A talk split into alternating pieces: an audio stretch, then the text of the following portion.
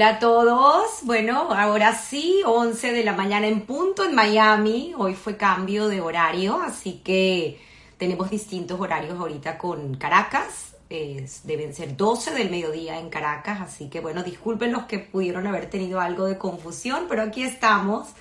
Y bueno, yo feliz, estaba intentando contar cuántos países vamos a mencionar eh, en la historia de hoy de Marcos y es impresionante porque son más de 10. Así que tendremos una maravillosa historia, aparte que, bueno, un fotógrafo ejemplar con un corazón y un gran ser humano. Eh, quiero ya invitarlo porque tenemos una historia bellísima, sé que ya muchos están ansiosos de escuchar a Marcos, además que tenemos algo interesante hoy porque Marcos eh, está de cumpleaños. Así que merece pues una felicitación por parte de nosotros. Aquí ya lo estoy invitando. Ahí está, mira, ahí está Happy Birthday atrás. Happy birthday, yes. Hoy es birthday day. Me encanta, Marcos. Tienes aquí muchísimos fans, además que tienes fotógrafos que te, que te siguen y que te admiran, pues has dejado un legado muy importante a esta futura generación que te, que te sigue. Y bueno, como hemos mencionado, tenemos a Perlita que se acaba de conectar también, Perlita Sultán, ya hablaremos de oh, ella. Exacto, ella tiene un capítulo muy interesante. Me encanta, me encanta tenerte. Y bueno, una de las cosas que le estaba comentando a, a nuestra audiencia, que fue muy rica conocer tu historia, es la cantidad de países que vamos a mencionar hoy. Así es. que, los tuve que anotar perdón, eh, mm. los voy a leer para que más o menos tengan una idea de la historia de Marcos. Eh, Inglaterra, Escocia, Turquía, Austria, Ucrania, Alejandría en Egipto, Chipre, Palestina, Israel, Venezuela, México, Buyari, Rusia, que hoy en día es... Líbano. Y Líbano. Líbano de mi abuela. Impresionante, impresionante. en definitiva. Por eso más venezolano no puedo ser. Somos una mezcla de, ya, México, ¿Nombraste México? Nombre México, por ah, supuesto. Por supuesto. pues si no me quitan la, la, nacionalidad. Y bueno, Marcos, haciendo honor a una de estas nacionalidades, hoy está vestido de escocés si quieres, yo creo que te puedes parar para, tienes toda la indumentaria. Pero por favor, no vayan a hacer la pregunta que siempre me hacen mis amigos. A ver si se logra ver. A ver, ya déjame ponerlo así.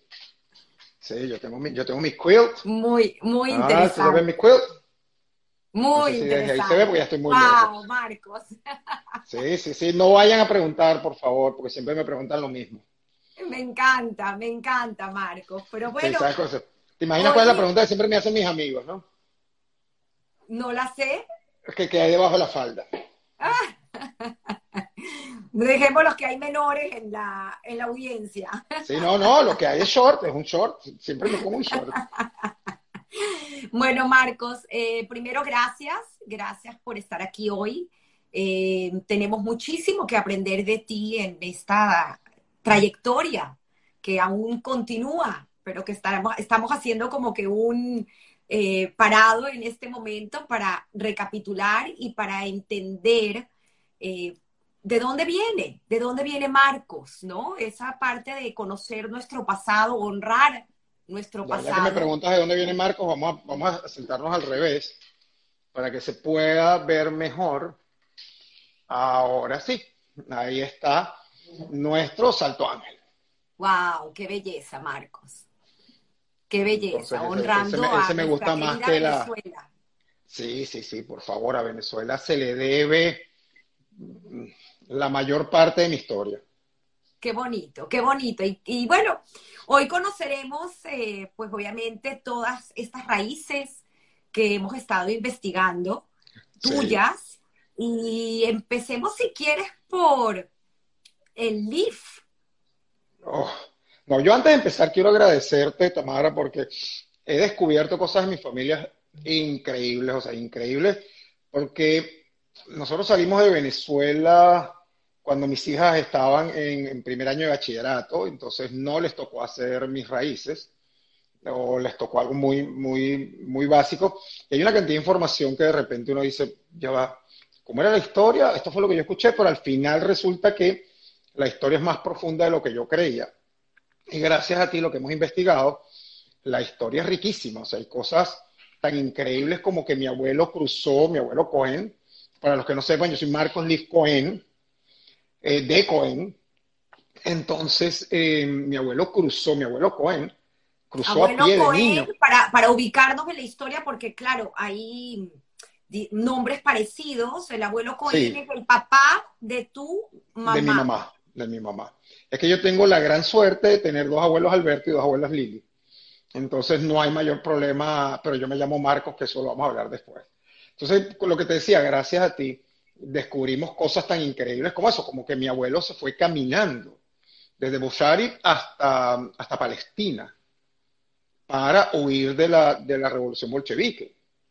Entonces, yo eso, por ejemplo, no lo sabía. Y gracias a ti lo investigamos, lo averiguamos, lo descubrimos y ahora es parte integral de mi historia.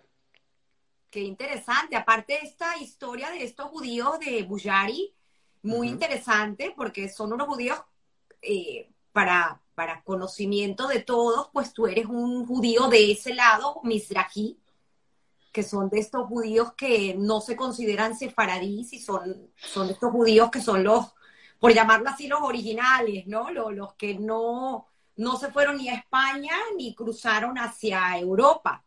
Correcto. pero, yo sí, yo sí me siento súper sefaradí, ¿verdad? La realidad es una mezcla impresionante que también hemos descubierto ayer, porque bueno, pues esa historia, si quieres cuenta un poquito, porque es muy lindo eh, esto que tu prima rescata ayer en este audio de cómo ellos logran, bueno, qué fue lo que pasó, por qué salió caminando por estas montañas vía Palestina, cómo fue esa travesía y qué sucedió.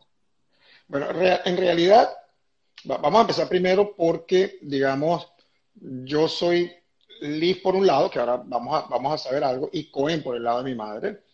Entonces, mi abuelo, por el lado Cohen, eh, ellos eran de Bushari, y cuando llega la, la revolución bolchevique, mi abuelo ve cómo asesinan a parte de su familia, y sus padres les dicen que por favor, o sea, se lo entregan a una familia para que lo saquen del país.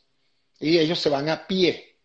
Afortunadamente, eh, inclusive en la, en la ropa les cosen eh, monedas de oro y elementos de plata para que ellos puedan sobrevivir, para que puedan vender cuando llegaran a, Palestina. Y ellos a su vez eran este, fabricantes de alfombras este, persas. Y em, eso fue lo que los salvó del frío en las montañas. Ellos se, cubrían con sus alfombras, llevaban, eh, eh, digamos, monedas de oro y piezas de oro escondidas porque en el trayecto mucha gente moría por el frío, otras eh, robadas por los, por los asaltantes de camino y algunos que, bueno, que simplemente no llegaban por inanición o por accidente o cualquier cosa y afortunadamente ellos lograron llegar hasta Palestina. Y aquí estamos. Impresionante. Y la, ¿cómo, cómo conoce, o si quieres vamos a hablar un poco resumidamente de los orígenes de, la abuela, de Lili, que tuviste el gran honor, bueno, de conocerla además, conociste a ambos. Uno... Yo, tuve, yo tuve la suerte de conocer a mis cuatro abuelos y a una bisabuela, a mi bisabuela Buna, la abuela de mi mamá. Yo tuve esa, gran suerte y en mi familia hemos tenido la gran bendición de tener cinco, actualmente inclusive tenemos cinco generaciones vivas por tercera vez consecutiva. O sea, en una, en una foto está mi bisabuela Buna hasta, mi, hasta una de mis primas, después está mi abuela Lea hasta una de mis primas segundas, y después en esta, gracias a Dios, está mi tía Esther hasta su bisnieta, y gracias a Dios todas han sido mujeres. Pero hemos tenido esa gran bendición de tener cinco generaciones vivas juntas por tercera vez consecutiva. Dios quiera que y la abuela, llegar a la, abuela Lea, pues eh, vive tres siglos, porque ella nace, según la cuenta. Esa es mi abuela Lili, esa, es mi abuela Lili, esa es mi abuela Lili. abuela Mi, abuela Lili es del lado de mi papá.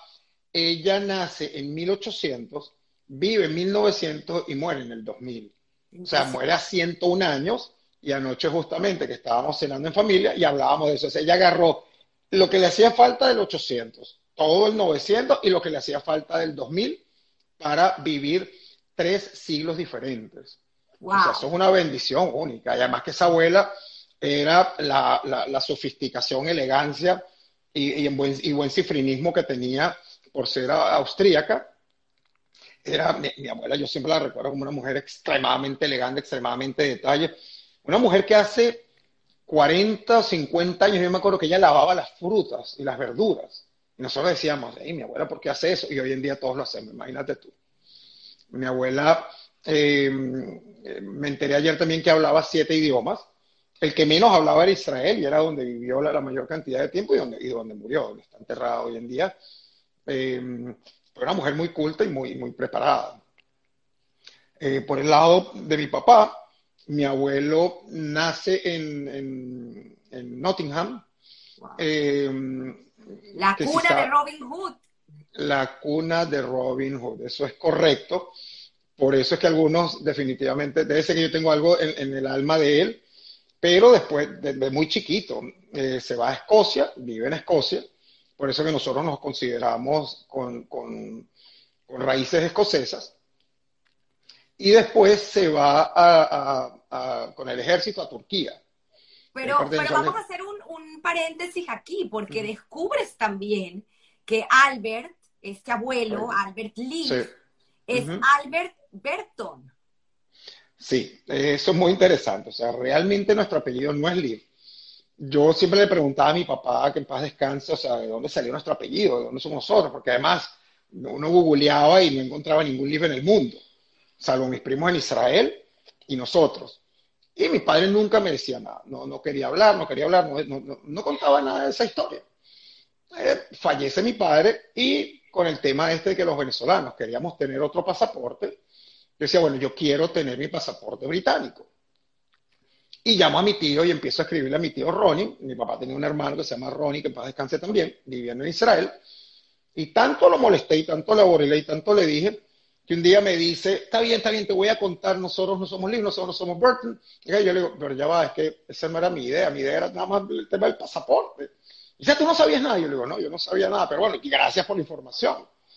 Así que mi abuelo eh, Albert, en realidad es eh, Burton, eh, que no era judío, se enamora de mi abuela Lily, que sí era judía, entonces se convierte y se cambia el apellido eh, el LIV viene, ahí nos explicó mi primo Ronnie, ahora no me acuerdo exactamente de dónde venía la derivación del, ah, del, del Yiddish, que, que, mi, que, mi, familia nunca se habló Yiddish, pero no sé por qué mi abuelo lo consiguió por ahí, que en Yiddish eh, hay una palabra que, que, se, que se asimila mucho al LIV.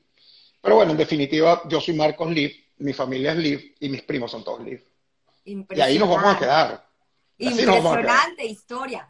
Pero la historia no termina ahí, porque lo que estabas contando es que este abuelo, pues obviamente eh, lo mandan eh, como parte del ejército británico a Turquía. Correcto. Y es en Turquía donde él conoce a, a Lili. A, mi abuela Lili, se casan, tienen dos hijos. Que en Turquía. en Turquía. Em, yo de turco no tengo nada, by the way, o muy poco, pero este nace mi padre el 29, eh, perdón, el, 31 de diciembre del año 29 a las 12.00 de la noche. Em, pues allá no era mayor cosa, pero mi abuela, como les dije, que era muy elegante, muy particular y muy fina, se dijo que ella no iba a aceptar de que su hijo naciera en el año 29. Entonces ella puso que mi papá había nacido el primero de enero de 1930, que sonaba a otra década. Entonces mi padre nace en Turquía, el, para nosotros era el 31 de diciembre y siempre se lo celebramos el 31 de diciembre, le decíamos que el planeta entero celebraba su cumpleaños. Y a los dos años, de nuevo, mi abuela como era, lo mete en un concurso de belleza porque la verdad es que mi papá era muy, era muy lindo de chiquito, al igual que yo de chiquito, y obviamente todos nos echamos a perder en el camino, ya ven los resultados. Y gana un concurso de belleza a los dos años. Oye, eso está inclusive en Venezuela. Yo tengo el, aviso de prensa y todo, y mi abuela súper orgullosa de que su hijo Eddie había ganado un concurso de belleza.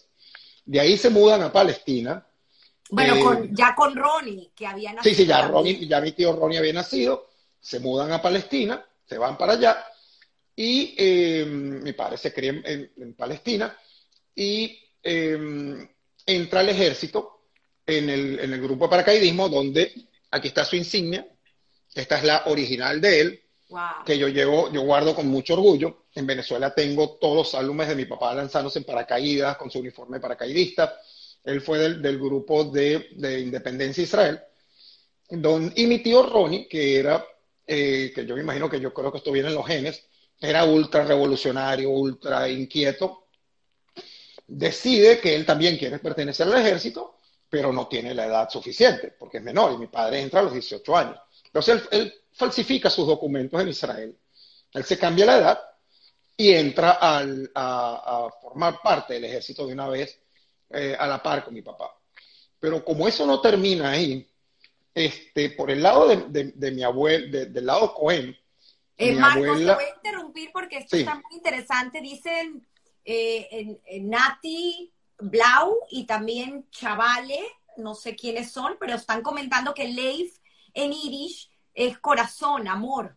Esa de, probablemente de ahí viene la gracias, Gracias, bueno, creo que más acertado no pudo ser porque eres... Natalie, es una de mis alumnas, es una de mis alumnas de los cursos de fotografía que vive en Costa Rica, pura vida. Gracias, amiga, gracias por la información y chao, no sé quién será, chaval. Bueno, igual después vemos y agradecemos igual eh, la cortesía del apellido. Em, bueno, resulta que mi abuela eh, Lea, o Lili Cohen, por el lado de mi mamá, ella vive, o sea, ella nació en, Chipre, se crió en Líbano y después termina en Palestina. Y mi abuela resulta que era más revolucionaria que los revolucionarios. Y ella era de las que ayudaba este, a la resistencia judía a aterrizar en los aviones. Entonces mi abuela tenía los códigos de banderas, de lámparas, de luces, no sé cuánto, y ella ayudaba a aterrizar a los aviones. Em, y yo me imagino, eh, tú sabes, en esas historias que no se crea, que capaz en alguno de los aviones que venía mi papá volando, fue aterrizado por mi abuela. Entonces, puede ser que eso haya ocurrido, no lo sé, no hay, no hay ningún registro al respecto.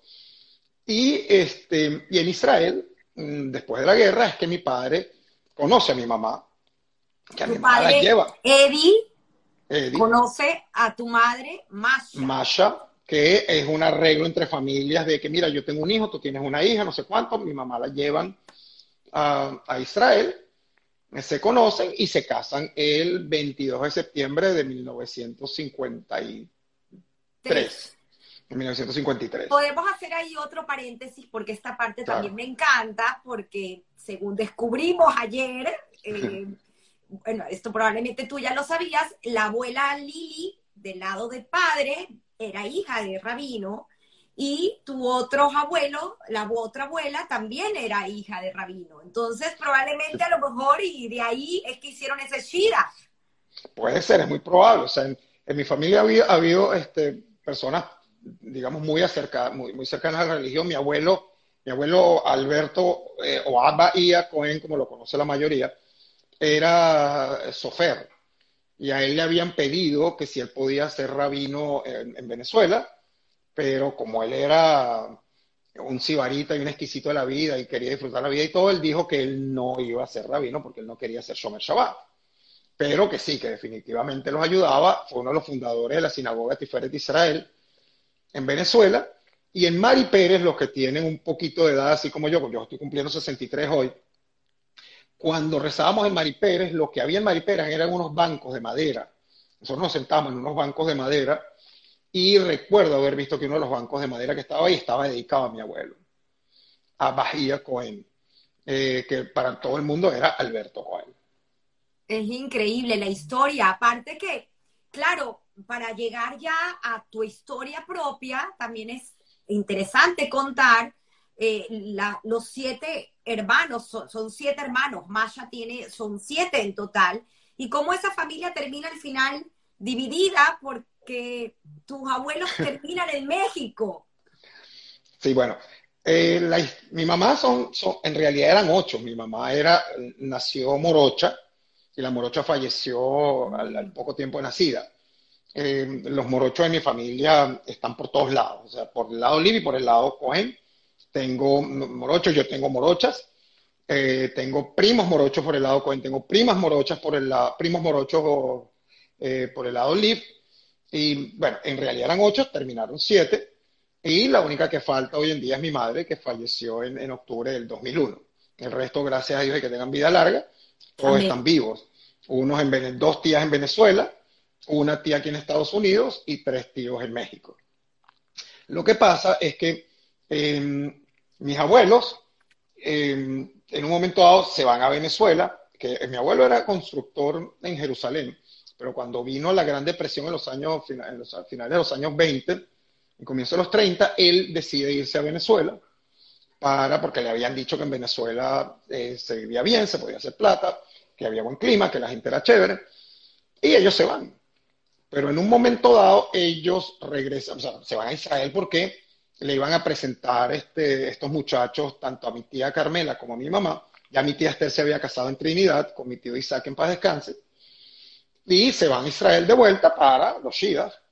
Y cuando se regresan para, para a Venezuela, se detienen en México, entre que el barco se iba a parar y que tenía que salir una gente, y en México conocen una familia, o sea, mi abuelo va a la sinagoga, ¿quién es este señor? Nadie lo conoce, eh, bueno, véngase a Shabbat, quédese con nosotros, y entonces entre eso, y que bueno, y tú tienes hijas, yo tengo hijos, yo tengo conocidos, vamos a presentarlos, se quedan en México, y los hermanos se separan, o sea, tres quedan en Venezuela, entre ellos mi mamá, y cuatro quedan en México, de los cuales este, mi tía Rebeca, que es la del medio, se casa en Israel, se divorcia, se va, se, se va a México y se casa en México también. Y todos mis tíos se terminan casando en México y, la mayor parte de mis primos están en México. Entonces, gracias a Dios a que son, fueron siete hermanos, o son siete hermanos, tenemos primos a montones. Y por el lado de mi esposa, imagínate, por el lado Cohen de mi esposa son 16 tíos. Calcula cuántos primos Cohen entre las dos familias tenemos, escapados de mal. Increíble, increíble historia. Gracias por hacer ese, esa investigación y por entender un poco esas raíces tuyas para poder entrar entonces eh, ahorita eh, con Eri y Masha, eh, porque ellos sí se casan, como bien lo dijiste, en el 53 y ellos sí, se van a Venezuela y hacen vida en Venezuela. Masha tenía 16 años, muy joven. Sí, o sea, mi madre se la casan a los 16 años, obviamente. Este, una bebé, o sea, una bebé. O sea, imaginarse que mis hijas que van a cumplir 20 ya tuvieran, ya tuvieran hijos. Eh, eso en nombre de Dios cuando sea. Pero sí, mi madre a los 16 está casada, van a Venezuela, viven en Venezuela. Yo me acuerdo que nosotros vivíamos inicialmente, nace, nace mi hermana Lili, que en paz descanse, el 15 de septiembre del, del 54 y yo vengo el 7 de noviembre de 1958. Nosotros llevamos cuatro años de diferencia. Y en tu casa eh, es interesante porque hablaban inglés, ¿correcto? Sí, como mi padre solo hablaba hebreo, mi madre, o mi padre, bueno, mi padre hablaba hebreo e inglés, porque por el lado de mi abuela y de mi abuelo, sin lugar a duda, se hablaban inglés entre ellos. el único idioma que tenían en común era el inglés y en mi casa se hablaba en inglés. O sea, mis padres hablaban inglés, todo en inglés, 100% en inglés. Así que no tenían un idioma para poder hablar de que nosotros no entendiéramos, porque nosotros sí entendíamos lo que decían, mi hermana y yo. Y este, por eso a mí se me facilitó mucho el, poder entender inglés y, ya cuando estamos aquí, pues es una, una facilidad muy grande. ¿Y cómo fue esa infancia de Marcos? Uy, la infancia de Marcos fue desde mi punto de vista, fabuloso. O sea, yo, yo hice todo lo que a mí se me ocurría, las mayores travesuras de la vida que se te pueden ocurrir. Nosotros tuvimos un cuento muy particular porque mi tío Jonathan, que paz descanse, y mi tía Carmela, le dicen a mis padres que, que, que ellos se iban a mudar, nosotros vivíamos en lo que se iban a mudar a, a, Colinas Bellomonte, un edificio que acaban de construir en una calle ciega, que si ellos se querían venir. Y efectivamente mi tío compra el apartamento del piso 8 y mi papá compra el apartamento en el piso 6. Entonces a mí me tocó vivir toda mi infancia con el grupo más grande de primos que yo tenía, que eran los, los Cohen Cohen. Em, entonces ellos, ellos son seis. Y, este, y vivíamos en un piso de por medio, dos pisos de por medio. Entonces era sube, baja, baja, sube. Es una locura. Nosotros salíamos a la calle y no sabíamos a qué hora íbamos a regresar. O sea, mi mamá decía, en esta casa se cena a las 7, estés o no estés, y el resto, lo que Dios quiera. Y nos vivimos una, una infancia fabulosa en una Venezuela maravillosa. ¿Y tu padre tenía una venta de muebles? No, eso fue al final. Mi padre comenzó, comenzó como buen, como buen este judío errante en Venezuela con una maleta de telas y de cortes de ropa y todo, viajando por el interior, como la mayoría de los judíos de esa época que, llegaron a Venezuela. Después se asocia con mi tío Jonathan en una textilera que montan en, en Quebrada Honda, cerca de donde está hoy en día la, casa del artista. Me acuerdo que en un sótano. Em, producen telas eh, de nylon, eso era lo que ellos hacían. Con el tiempo se separan, montan cada uno su propia empresa. Y mi padre termina, digamos, con, el mundo textil y después, con la apertura de las importaciones, se dedicó en sus últimos años y gracias a Dios estaba muy contento con lo que estaba haciendo con importación de muebles. Y la verdad que él se sentía feliz con, su, con sus muebles. ¿Y, ¿Y tu madre también trabajó como secretaria en un ministerio? Sí, eso, eso fue muy impresionante ver a mi mamá ser la secretaria del director de extranjería, lo cual inclusive ella, eh, digamos, sobrevivió a tres directores y dos presidentes diferentes.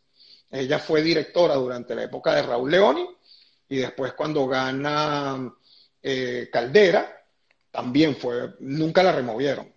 Hasta que en un momento dado llegó y dijo, saben que ya hasta aquí llegué, y eso trae una historia más interesante que se enlaza con el doctor David Gross, David Gross, y el Colegio Moral y Luces, y por qué termino yo en el Rambam.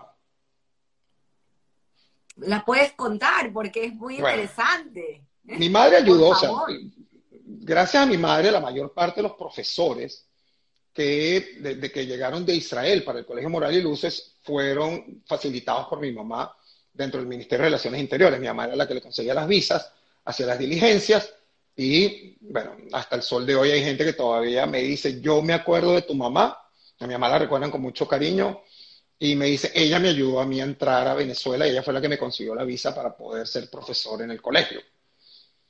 En el año 70, final, yo estudio, yo entro en el Moral y Luces en San Bernardino, en tercer grado, después me cuarto, quinto y sexto grado en, en, en, la, en, la, la Unión, que esos fueron años maravillosos, jugando al avioncito, en los recreos, comprando en la cantina, o sea, yo recuerdo eso, el sacamuelas, los chocolaticos de alocha, eso fue una, una, maravilla. Y en el año 70, cuando ya iba a ser grande, porque me iba al colegio grande, mi mamá me dice, eh, no, eh, te vas para el Rambam, te vas a un colegio nuevo. Y yo, ¿al dónde? Al Rambam. Y yo ¿qué es eso? Me dice, no, que el doctor Gross va a abrir un colegio nuevo y te vas para allá. Y yo, ah, bueno, gracias por preguntar, gracias por consultar. Pero fue una de las mejores decisiones que tomó mi madre en toda su vida, en que yo se la agradezco eternamente, porque yo entré en el Rambam en, octubre del, del, final de septiembre, a principio de octubre del año 1970. Estamos a noviembre del año 2021 y hasta el sol de hoy, mis grandes amigos, mis hermanos de la vida, son mis compañeros del colegio, porque nosotros tuvimos la gran suerte de que nosotros siempre fuimos los mayores, o sea, nunca había, nosotros íbamos abriendo poco a poco el colegio. Entonces, cuando nosotros entramos en primer año, no había segundo año. Cuando nosotros llegamos a segundo año, no había tercer año, y así sucesivamente. Nosotros empezamos en el colegio, en una quinta, en la avenida San Felipe, la Castellana, y después inauguramos el colegio grande que estaba un poquito más abajo de la Plaza La Castellana, cerca del INCAR. Y ahí fue donde nosotros nos graduamos. Y esos amigos hoy en día son mis hermanos de la vida. 51 años después, la mayoría de ellos. Qué bonito. Eso fue una bendición. Sí, sí, las historias compartidas con todos ellos han sido de escribir una enciclopedia, no un libro, una enciclopedia. Tu, tu primer acercamiento al mundo de la fotografía me contaste, lo tienes a los ocho años en un crucero, en un barco, que todavía te recuerdas el nombre, Montserrat. El Montserrat, el Montserrat. Me acuerdo que además este, casi me tiran a mí por la borda, porque empezando el crucero había una máquina de esta que soltaba los platos, estos voladores para disparar, yo lo activé y le partí la nariz a mi primo Alberto. Y, este, y bueno, mi madre no me lanza por la borda de milagro, pero se salvó todo, todo salió bien, gracias a Dios. Y en una de esas yo agarro la cámara de mi papá, que me acuerdo que era una Canon de lente fija, y voy a tomar, porque mi hermana siempre me hacía bullying a mí, como, como, este, como buen hermano menor, o sea, el, el, el, gafo que no sabe nada y al que bulleaba todo el tiempo. Además, te voy a contar una historia.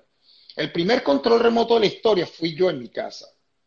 Marcos, cambia la televisión, cambia el canal. Menos mal que habían tres canales nada más. Marcos, sube el volumen, baja el volumen, busca esto. Yo era el primer control remoto de mi casa para mi papá, mi mamá y mi hermana. Pero bueno, volviendo al barco, agarro yo la cámara de mi papá, te voy a fotografiar una tarde y obviamente viene mi hermana, que en paz descanse.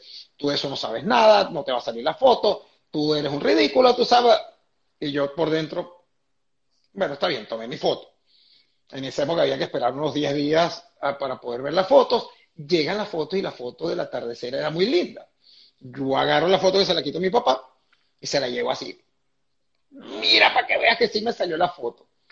De ahí sentí que la fotografía podía ser un arma de defenderme de mi hermana. Tienes otra historia en Puerto Azul, a los 12 años.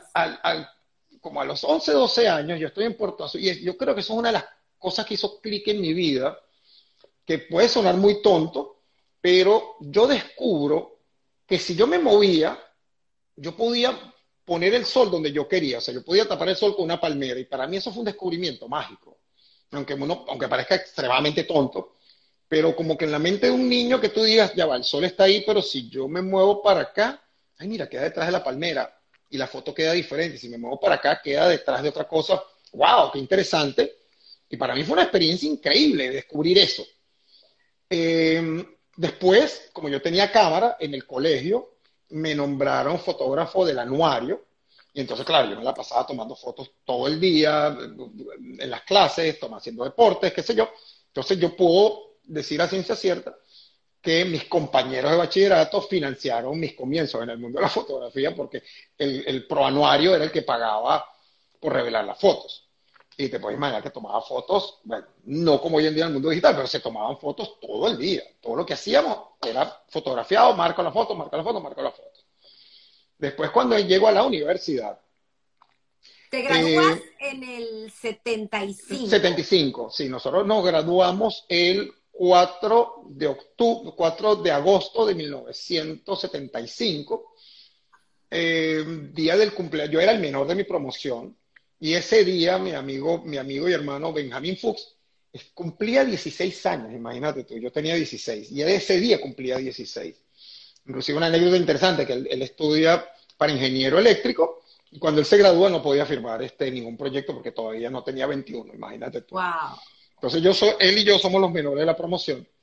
Y mm, realmente fue muy interesante. Yo llegué a ser inclusive el primer presidente del centro de estudiantes del colegio Rambam me acuerdo, en, una, en, una, en unas elecciones contra Mauricio Chrysler. Eh, eso es muy, muy cómico porque nosotros llegamos al colegio que íbamos a poner la publicidad y el colegio estaba bañado de publicidad gigantescas de Mauricio. Mauricio vota por Mauricio. Él estaba en cuarto año, yo estaba en quinto. Y llega Daniel Benarroch, que es mi hermano del alma, que toda la, mayor parte de mi historia es, es, alrededor de Dani, y me dice, vamos a hacer publicidad psicológica. Y yo, ¿qué? vamos a hacer publicidad psicológica. Y yo, ¿de qué estás hablando? Entonces empezamos a poner así en miniatura, entre los afiches de Mauricio, vota por Marcos. Pero así, o sea, entonces la gente se tenía que acercar a leer qué era. Subliminal. Subliminal, subliminal. Y yo, en serio, él, era mi, mi, jefe de campaña. Bueno, al final terminamos ganando las elecciones. Dani, la hermana de Dani, Mari Benarroch, a quien yo quiero profundamente, estaba casada con eh, Michelle Katz, que estaba en el mundo del cine, y Dani y yo empezamos a fotografiar. Dani vivía en una casa espectacular en Valle Arriba, en Los Naranjos, la Quinta de Arlingi, y en uno de los cuartos montamos un laboratorio. Entonces nos poníamos a experimentar con, fotografiando y queríamos hacer la corona de leche y hacíamos un poco de cosas, y Michelle veía la foto y decía que nosotros no sabíamos lo que estábamos haciendo, porque hacíamos siete mil cosas iguales, pero experimentábamos. Eh, fotografiábamos telarañas, fotografiábamos animales y qué sé yo. Mari se divorcia, se casa con Leo Reinfeldt, que eh, mi respeto y admiración a Leo, o sea, yo tengo una lista de las personas a quien yo le debo cosas importantes en mi vida, y la parte profesional, el número uno a quien yo se lo debo es a Leo. el martes pasado. Al gran, al gran Leo Reinfeldt. Al gran Leo Reinfeldt, o sea, inclusive hasta el sol de hoy para mí, el genio más grande de la luz que yo conozco, cómo maneja la luz y todo. Pero Leo jamás tuvo un ápice de, egoísmo para enseñarme lo que él sabía. Qué bonito. O sea, yo empiezo a trabajar con él, estando en la universidad, que me la pasaba tomando fotos en la universidad. Una compañera me dijo ingeniería mecánica. Yo empecé, yo, yo, mi padre quería que yo fuera ingeniero y bueno, ¿y quién le dice que no a su papá? O sea, bueno, vamos a ser ingeniero. Entonces, ingeniería mecánica, son, bueno, yo primero me fui a México eh, a, estudiar ingeniería electrónica por una historia que ya vamos a contar de mis padres, porque mi mamá es triplemente LIF y porque yo tengo dos anillos. Em, si quieres lo puedes contar porque si no se nos va a olvidar. no, no, vamos a regresar porque vamos, vamos, vamos a la parte de fotografía. Vamos a la parte de fotografía rápido. Entonces, bueno, en el año, estando en la universidad, una compañera me dice, bueno, Marcos, tú que andas con cámara para arriba y para abajo todo el día, yo me caso, me voy a casar el 18 de septiembre del año 77, ¿qué tal si tú me haces la foto de la boda? Y yo, claro, ¿por qué no? O sea, uno puede todo. Hablo con Leo y Leo me dice, bueno, Marcos, tú tienes una cámara profesional, tienes que hacer esto, tienes que hacer aquello. Y dice, está la cámara que tienes que comprar. Hablo con mis padres y mis padres me dicen, por aquí pajarito, tú vas a hacer, nosotros vamos a ser los padres de un fotógrafo. O sea, además que yo quería ser chef también. Entonces, mis padres eran ofendidos de que su hijo llegara a ser fotógrafo. Vamos a, trasladarnos en el tiempo. Esto era 1977, donde los hijos eran médicos, abogados, ingenieros. Ser fotógrafo era una raya. Eh, hablo con mi abuela Lea, que en ese momento estaba en Venezuela, y le digo, abuela, oye, yo quiero ser fotógrafo, no sé cuánto, sé yo, y y me quiero comprar una cámara, y dice, ¿cuánto cuesta? Y yo le digo, mm, aproximadamente 5 mil dólares. Eso que yo te lo doy con una sola condición. Claro, abuela, tú dime. Tienes que ser el mejor. Y yo, sí, sí, abuela. Me dice, no, no, no, no tan rápido, no tan rápido. Mi abuela era brillante. Piénsalo bien. Piensa bien lo que significa ser el mejor. Y después hablamos. Yo, no, vale, abuela, claro, me piensa bien lo que significa ser el mejor y después hablamos. Yo te doy la plata. Ok. Wow. Yo me voy para mi cuarto y me pongo a pensar y digo, bestia, ser el mejor en fotografía. Y esta abuela es tapilas, porque la verdad que es un mundo que muy poco se conocía, no había mucho al respecto en ese momento, lo que había era Sidney Horowitz, que en paz descanse, Fototamanaco, con el chino, que en paz descanse, y, este, y no había mucho al respecto, pero yo, ¿sabes qué? Yo sí, yo, yo voy a ser el mejor. Em, y la llamo, venga, abuela, ¿sabes qué? Ya lo pensé, sí voy a ser el mejor. Me dice, ok, aquí tienes la plata, cómprate tu cámara y espero que nunca me decepciones. te juro, abuela, que no te voy a decepcionar. Mis padres no le encantó la idea de que mi abuela me regalara mi cámara, me acuerdo, una mamilla RB645, eh, y me voy con mi, mi, amigo Dani de toda la vida, o sea, todas las historias de mi vida giran con Dani. Juan de la mano con Dani Benarroche, y nos vamos a hacer un viaje a Los Ángeles, San Francisco, Las Vegas y Panamá. Y en Panamá íbamos a comprar la cámara. Entonces hacemos todo nuestro recorrido, broma, qué sé yo, paseamos y cuando estamos en el aeropuerto para ir a Panamá nos dicen, bueno, van a Ciudad de Panamá y nosotros, Ciudad de Panamá, no, nosotros vamos a Panamá. No, es que ustedes lo mandaron para Panamá City. bueno, total es que nos cambian, vamos a Panamá, me compro mi cámara. Me acuerdo inclusive compré el primer VHS, el primer Betamax Ahí para mi papá era regalo de cumpleaños para mi papá, que era un monstruo de eso que, el cassette se metía así de frente. Y bueno, ya hago mi primera boda. Leo me enseña a montar los rollos, a hacer las cosas. Hago mi primera boda, ve la foto y me dice, Marco, eres un desastre. o sea, qué fotos tan malas, qué fotos tan malas, o sea, hay que recortarlas todas, déjame ver cómo te ayudo. Y, y después me pongo a trabajar con él.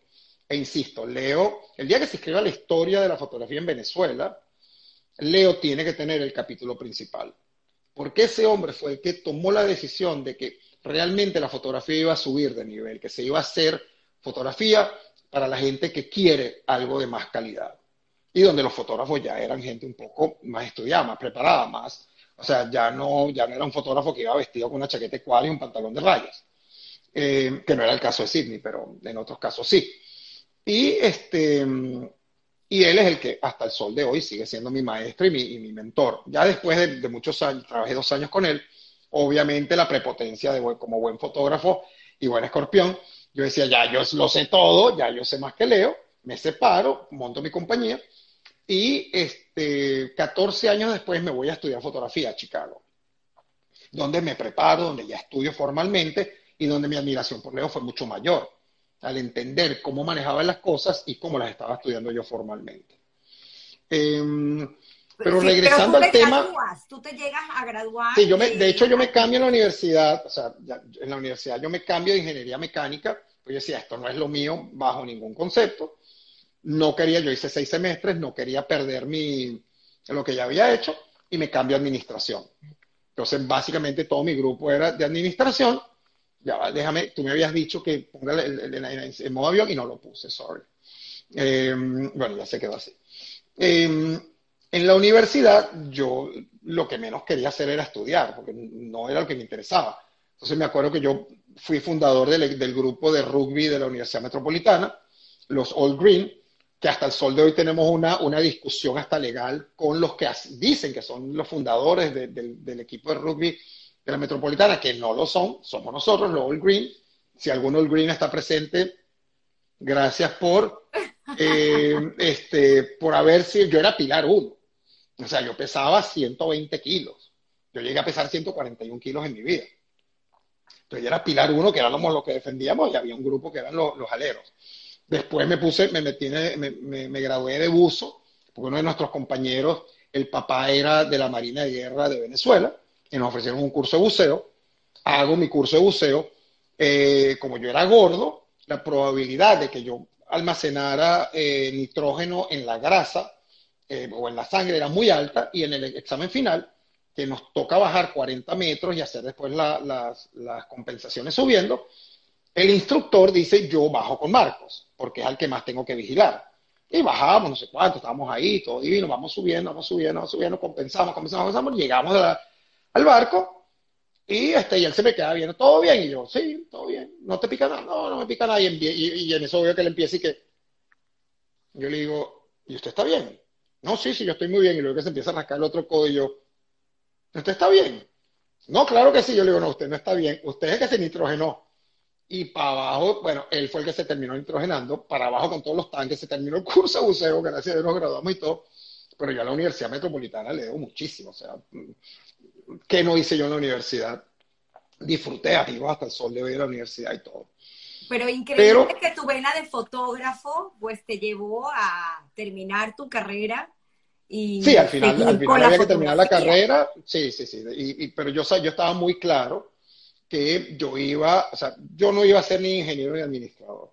De hecho, yo quería ser chef, yo quería irme a estudiar chef, estaba muy preparado para irme, mis padres obviamente tampoco querían que su hijo fuera cocinero, pero cuando fallece mi hermana en el año 77, mis padres dicen, de aquí no te vas yo estaba en la universidad estudiando justamente y mi amigo Enrique Cusco es el que le toca, yo no sé cómo llegan a él, a que me tiene que ir a buscar a la universidad para llevarme a mi casa y que me dieran la noticia que mi hermana había fallecido.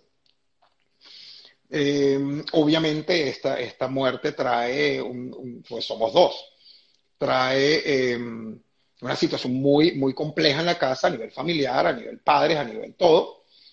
Em, no es fácil, uno no lo entiende hasta que, hasta que uno ya madura y tiene sus hijos, vida larga para todos, pero ahí uno no entiende y dice, ahora entiendo lo que le pasó a mis padres, lo que mis padres vivieron.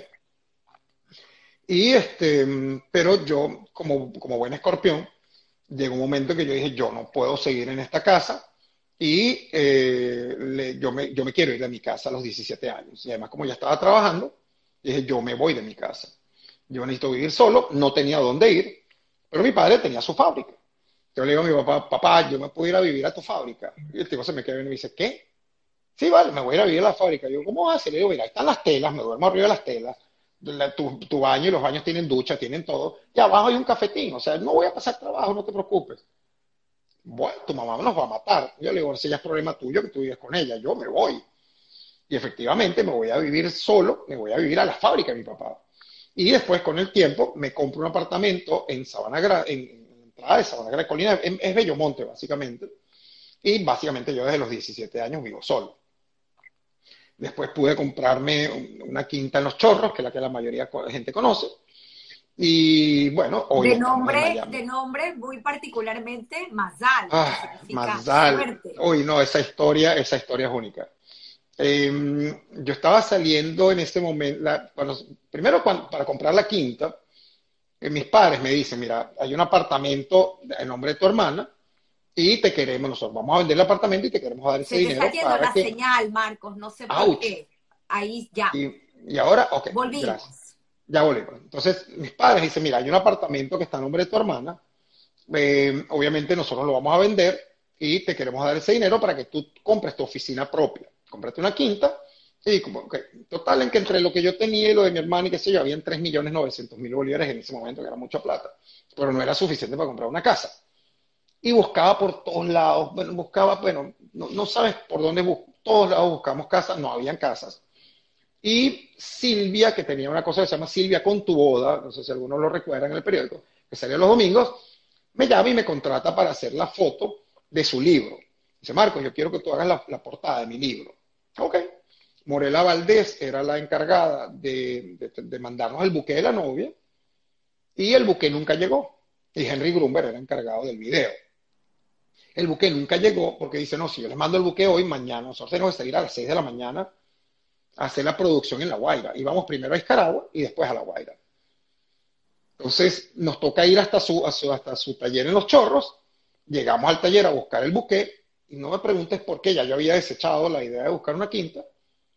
Digo, Morena, tú por casualidad sabes de alguien que está vendiendo una quinta por acá. Me dice, ay Marco, estoy siempre echando broma. Le digo, no vale, es en serio. Yo estoy vendiendo una quinta aquí mismo en Los Chorros. Y le digo, ¿cuánto estás pidiendo por la quinta? Me dice, cuatro millones. Y le digo, tengo tres millones novecientos. Me dice, pero voy a verla por lo menos. Está bien. Pasamos por ahí todo el equipo de, los siete carros que íbamos todo el mundo me paro, veo la quinta y arranco el cartel de se vende. Eh, para ese momento ya yo tenía celular, eso fue en el año 90, 91. Yo tenía mi, ladrillo, eh, que era 099 215243. Ese era mi celular, 099 215243. Y llamo a mi mamá. Mamá me dice, si me llamas a esta hora es por algo raro, ¿conseguiste casa? O sea, mamá, ¿me puedes explicar? O sea, todas las llamadas que te puedo hacer, y además ya habíamos conseguiste la casa, ¿verdad? Yo le digo, sí, conseguí la casa. La quinta se llama Guacuto, está en tal lugar, la vamos a ir a ver, bueno, la fuimos a ver, cerramos el negocio, chévere. Pues yo dije, yo no me quedo con una quinta que se llame Guacuto. O sea, imagínate tú.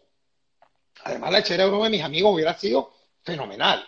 Que, yo, que Marcos Lir tuviera una quinta que se llame Guacuto. Bueno, total, el cuento es que yo en ese momento salía con una niña extraordinaria que se llama Mari Lancri, y ella iba mucho a unas charlas de, cábala.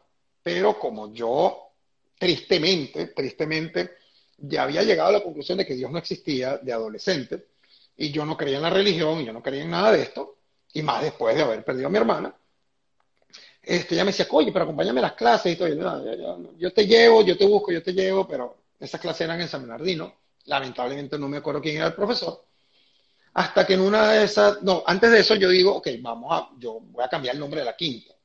Como la parte de la plata viene de mi hermana, pues yo dije, la quinta la voy a llamar Lilith, de Lili Y me voy a, a, a, a, Chacao a mandar a hacer el, el, nombre en bronce. Y mando a hacer el nombre en bronce, lo pagué, ya estaba todo en proceso. Y en esos días le digo a Mario, le digo, ¿sabes qué? Te voy a acompañar a una clase para que no digas nada. Está bien y la acompaño. Y me siento de último al final de la clase. Allá atrás me senté yo. Que no me vieran, que no me molilaran, que no me molestaran, que nada. Está bien. Estoy ahí, llega el profesor y dice, bueno, el tema de hoy, la importancia de los nombres. Ok. Entonces empieza a hablar de los nombres buenos, de los números, de la numerología con los nombres, cómo se conecta el nombre con Dios, que por qué padre e hijo no pueden tener el mismo nombre, por la energía que se une, que entonces van a chocar dentro de la misma casa, las, las costumbres ashkenazí, de que no se le ponen mientras el abuelo está en vida, las costumbres sefaradí, que se ponen, bueno, todo, todo el cuento. Y este, y en eso empieza a hablar de los nombres, nombres buenos, y después a ver, al final dice, bueno, y hay algunos nombres que no son tan buenos. Entonces, ay, dinos cuáles. Dice, no, no, no, no, no, no, no, no, yo no voy a hablar de eso. No es que sean nombres malos, pero bueno, son nombres que no, no han tenido una buena historia o algo de eso, qué sé yo. Bueno, tanto lo molestaron que el tipo agarra y pone, bueno, por favor, si conocen a alguien con este nombre, no digan nada. Y llega y pone Lili. Mi cara fue, que yo no te puedo contar, y él pero se voltea así inmediatamente y me dice, ¿por qué te impresionaste tanto? Digo, yo. Sí, tú. ¿Cuál es tu nombre? Digo, Marcos. Bueno, después vamos a hablar. Digo, me le quedo viendo a Mario y digo, ¿y este qué le dio? termina la clase, conversamos y me dice, no le pongas ese nombre a la quinta. Y le digo, ya lo mandé a hacer, pero ¿sabes qué? Que lo fundan, no se lo pongas, no le pongas ese nombre a la quinta. Ok, está bien. Se lo cuento a mis padres, mis padres impresionados, y yo le digo, bueno, ¿y qué, nombre le voy a poner a la quinta? Me dice, mira, Marcos, así como te mandaron a decir que no uses ese nombre, te va a llegar el nombre correcto. está bien, le cuento a mis padres, mis padres impresionados. Vamos, obviamente, que imagínate quién fue el primero que se sentó en la siguiente clase. Y en primera fila. Y llevaste a tus padres, o sea, Me llevé a mis padres, mis padres estaban muy impresionados, porque mis padres se quedaron muy impresionados con la historia. Entonces, bueno, vamos a la clase, le presento a mis padres, qué sé yo, arranca la clase y llega alguien con un libro en la mano y le dice, ay, profe, mire lo que nos ha pasado. Este libro de los nombres en hebreo estuvo perdido durante años en mi familia y apareció esta mañana y se lo quise traer, porque mire qué casualidad que justamente no sé cuánto. El hombre agarra el libro, lo hace así y me dice, Marcos, aquí está el libro para ti. Este libro es para ti. Y la mujer se le queda, no, no, pero ese no es de él. Y él dice, no, no te preocupes, Marcos te lo va a devolver por aquí está tu libro, Marco. Aquí vas a conseguir el nombre que tú le tienes que poner a, tu oficina. Ok, me pongo a ver los nombres y digo, ni idea. Digo, profe, disculpe, ¿cómo se busca un nombre? dice, normalmente se busca a través de la primera letra y la última letra. Digo, ah, muy fácil, ML, Marcos Liv. O sea, ya está, o sea, ni nada que inventar. Entonces te entra ese, sentimiento de culpa. dice, no, no, le digo, ¿sabe qué? No, no. Vamos a buscar LL, de Lili Liv. Abre el libro y me dice, Marcos, no existen palabras, nombres en hebreo que empiecen por L y terminen por L. Digo, ¿cómo? Dice, no existen nombres en hebreo que empiecen por L y terminen por L. Así que la siguiente opción es ML. Digo, ok, me abre la página de ML, o sea, y no era el primero de la lista, hago así, yo digo, Mazal. Ese es el nombre, ese es el nombre. Y me dice, viste, cómo te mandaron a decir una cosa y te están mandando la otra. Y bueno, los que me conocen y han estado en mi oficina Los Chorros, mi quinta se llama Mazal. Y es por eso. De, esa, de ahí viene la historia de la quinta Mazal. Qué, bonita historia muy interesante. Muy bonita historia porque aparte, eh, al final, eh, esa parte que no creía en Dios, pues todos estos acontecimientos, llegó el momento que me contabas ayer cuando nacieron tus hijas. Ah, bueno, imagínate. Ese nacimiento donde tú dices, definitivamente Dios existe. Qué bonito, Marcos. Sí, no, no. Yo, yo hoy en día, yo no, ya no lo llamo casualidad, lo llamo diosalidades, donde eh, inclusive el conocer a mi esposa, a Cindy, fue una diosalidad. Eh, la prima, hay una prima de Cindy que se llama Rebeca Franco, que le dice a mi mamá, mira, yo tengo una, una prima que me gustaría que salga con Marcos. Y obviamente mi mamá, Marcos, y no decía que yo, ah, bueno, está otra vez que me haga presentar a alguien, yo estoy feliz como estoy, yo estoy lo más tranquilo. De hecho, en un momento dado me acuerdo que mis padres me, me, sientan, me citan, y vienen a mi oficina Los Chorros, que yo además vivía ahí, era oficina y casa. Me dicen, este, bueno, Marco, nosotros queremos saber si nosotros no tenemos derecho a ser abuelos. Sí, claro que tienes derecho a ser abuelo, adopta un nieto. Mi mamá se ha parado. Ojo, yo era la luz de, de, de los ojos de mi mamá. O sea, mi mamá se ha parado y durante seis meses no me habló. Wow. Porque yo le dije que adoptara un nieto. Y le digo, ¿por qué tengo yo que cambiar mi vida para que ustedes sean abuelos? bueno, adopta un nieto. Bueno, ¿para qué te cuento? O sea, que yo toda mi vida he sido un poco ácido con lo que digo. Entonces, este, seis meses no me habló mi mamá. Hasta que, bueno, ok. Llega un día, mira, Marco, yo, ay, qué fastidio esto de estar conocido. Yo no quiero conocer a nadie. No, no, no me interesa. Y judía, no, por Dios, no, no, nada que ver. Y me da la tarjeta y ella me dice, que además, mira, que es buena gente. yo veo, la, ah, está bien, y la guardo en, la gaveta. Al día siguiente tenía un bar mitzvah, y saliendo del bar mitzvah, eso era época todavía de rollos, eh, de negativos, saliendo del bar vamos hacia la, hacia la oficina, digo, mira, ¿sabes qué? Vamos a pararnos en el laboratorio, a dejar los rollos, porque no tiene sentido que vayamos hasta los chorros, el motorizado agarre los rollos y se lo traiga para acá. Vamos al laboratorio, que era en Altamira, el laboratorio Giovanni, y dejamos los rollos ahí. Bueno, Total es que nos estacionamos, se va a bajar uno y yo le digo, deja que yo me baje porque tengo mucho tiempo que nos saludo a Carla y al señor Giovanni. Dame acá, yo, me, yo bajo. Me bajo y veo una muchacha sentada en el laboratorio, la veo de espaldas y de espaldas digo, conchale, se ve chévere. Me siento, buenos días, buenos días, mucho gusto, ¿qué tal? No sé cuánto. Llega la señora Carla y dice, ay, ustedes no se conocen, ella es Cindy Cohen, ella hace álbumes también. Y le digo, mucho gusto, Marco Lip, de frente se veía mucho más linda. Cindy tiene una cara excepcionalmente maravillosa. Y este, hasta el sol de hoy, cada día está más linda. Y, mm, ay, sí, mucho gusto. Me dice, no, no, yo te conozco, porque tú hiciste la boda de mi hermano Ariel. Y yo, ah, qué bueno, no sé qué, mira, aquí tienes mi tarjeta. Yo soy diseñadora de álbumes. Y yo, ah, tú eres mi competencia, entonces. Porque yo, fui uno de, los, precursores del mundo, en la, parte del, mundo de la fotografía, en el mundo de eh, diseñar los álbumes. Pues yo me quería diferenciar de Leo. Y la manera de diferenciarme es diseñar algo, que los álbumes fueran diseñados. Ok, total es que, eh, que dentro de esa parte del mundo del diseño, un capítulo muy especial lo tiene mi prima Mireya Shrem, que trabajamos juntos y ella me ayudó muchísimo en, ese momento, en ese aspecto. me da la tarjeta, yo veo Cindy Cohen 975, no voy a decir el resto del número del teléfono. oye, qué raro que una judía viva con un número 975, porque todavía en 284, 234, 51, No, qué cosa tan extraña. Bueno, llego a mi oficina, agarro la tarjeta y yo digo, hmm, y agarro la tarjeta que me dio mi mamá y yo, wow. no lo puedo creer y la llamo. Le digo, Cindy, sí, ahora te habla Marcos Lito. ¿Eres Cindy la prima de Rebeca o Cindy la diseñadora? Ah, la misma. Y luego, bueno, a las 7 de la noche tú vas a buscar. ¿Cómo que a las 7 de la noche tú vas a buscar? dice, pero bueno, Marcos, a las 7 de la noche te voy a buscar.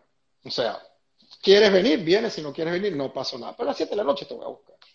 Bueno, este, efectivamente salimos tuvimos un tiempo saliendo, después por, ciertas razones este, mi suegro no quería que, yo siguiera con Cindy y este, terminamos nuestra relación, pasan tres años y em, yo vuelvo a ver a Cindy en la boda civil de Vanessa Fritzson y Uri Benamrón. Y Cindy sale a bailar sevillanas, me acuerdo que esto fue en la quinta Campo Claro. Cindy sale a bailar sevillanas porque ha sido una de sus pasiones y sigue siendo una de sus pasiones y a mí se me cayeron las medias. O sea, yo veía a Cindy bailando sevillana y yo así. Y yo en mis adentros dije, esta, esta va a ser mi esposa, sin lugar a dudas. Entonces,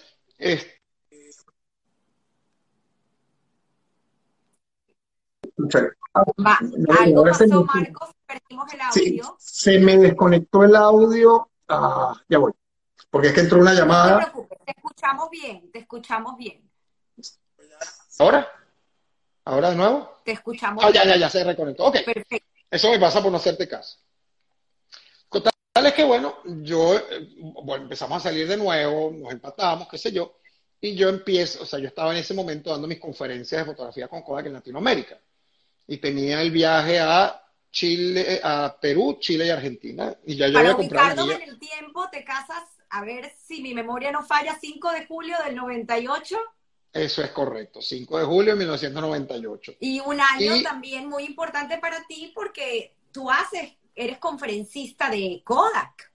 Correcto, yo era conferencista de Kodak y em, pero en ese viaje que yo regreso, ya yo había, ya yo había comprado en ello compromiso, el 15 de noviembre de 1997 se casan Uri Benamrón y Vanessa Fritzson. Y yo le pido a Vanessa, Vanessa, yo quisiera pedirle la mano a Cindy en tu boda. Mm. Eh, y ojo, yo no había hablado con mi suegro, y mi suegro no estaba en Venezuela. Eh, mi suegro que en paz descanse. Eh, y bueno, me dice sí, chévere, y en plena boda, a las 12 de la noche, que yo estaba, en ese momento yo, yo, yo era el que manejaba la orquesta Sibaris, le digo a Elena, Elena, porfa, llámate a Cindy Cohen, la llaman por los parlantes, y claro, todo el mundo así, bueno, aquí, ¿qué pasa? Dice, ah, bueno, seguro que van a bailar, van a bailar sevillanas. Y, mm, obviamente le propongo que si se quiere casar conmigo, delante de todo el mundo. Qué bueno, yo no, yo no encuentro ningún mejor lugar o mejor oportunidad de pedirte matrimonio que en el mundo en el que yo me desarrollo, que es el mundo de la fotografía de bodas. Gracias a Dios me dijo que sí. Y de ahí nos fuimos a casa, de mis, terminó la boda, no sé cuándo, nos fuimos a casa de mis padres. Y mi mamá así como que, bueno, ¿qué pasó acá? Eh, le decimos que nos vamos a comprometer y mi mamá al día siguiente se iba para México. Y cuando yo entro al cuarto con mi papá, mi papá se me queda viendo y me dice, ¿qué hiciste, Marcos? bueno, me voy a casar, papá. ¿Y qué se le ocurre más a mi papá decirme? ¿Estás seguro? Le digo, ay, papá, ¿qué? Bueno, en ese momento no decía, ay, igual, igual lo digo hoy en día. Este, digo, claro, papá, no sé cuánto, qué sé. Bueno, salió, le abrazó, le felicitó, no sé cuánto. Bueno, y aquí estamos 23 años después. Tienes también otra eh, historia muy linda que creo que vale la pena resaltar de tu padre con Cindy, de cuánto la quiso. Mira, el tema es muy sencillo. Mi papá, como buen Israel, bueno, básicamente mi papá es israelí del ejército. A mí mi padre jamás me dio un beso, jamás me dio un abrazo, jamás me dijo te quiero. O sea, eso no existe, eso no existía en mi casa. Por eso es que yo le doy 7 millones de besos a mis hijos, 4 millones de abrazos. Les pregunto que si yo le dije que te amo, o sea, exactamente lo opuesto. Y bueno, mi papá era muy duro, muy, muy duro. Y, este, y un día estamos mi papá, mi mamá y yo en la casa, y llega mi papá y dice, Cindy, mi amor, y mi mamá y yo que,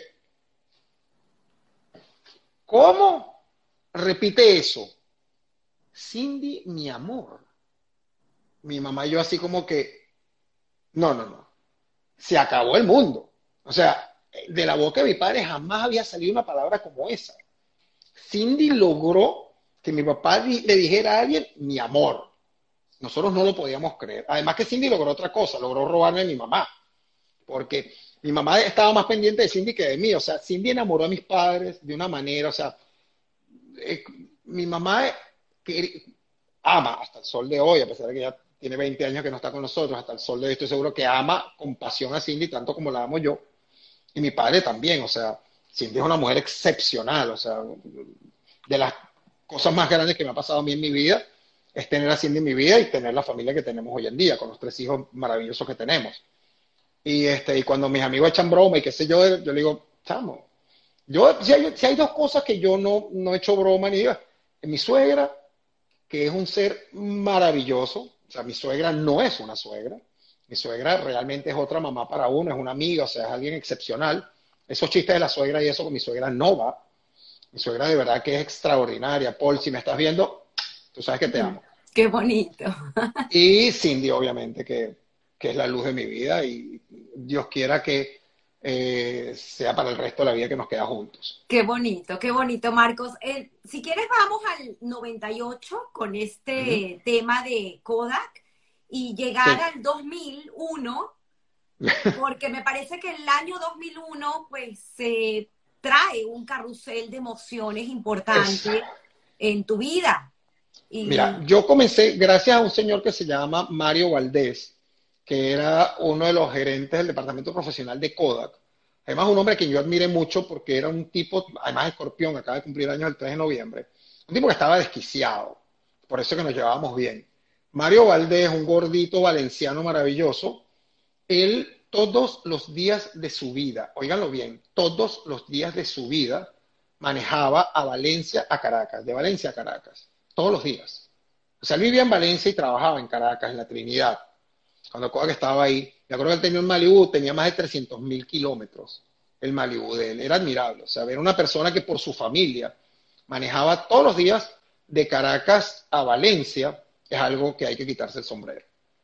Eh, Mario empieza a ver mis trabajos, ve que yo me fui a Estados Unidos a estudiar, a Winona, en Chicago, y de regreso me dice, Marcos, tú puedes dar una charla en Kodak a través de, lo que en ese momento era ABECOFA, la Asociación Venezolana de Comunidades Fotográficas y Afines.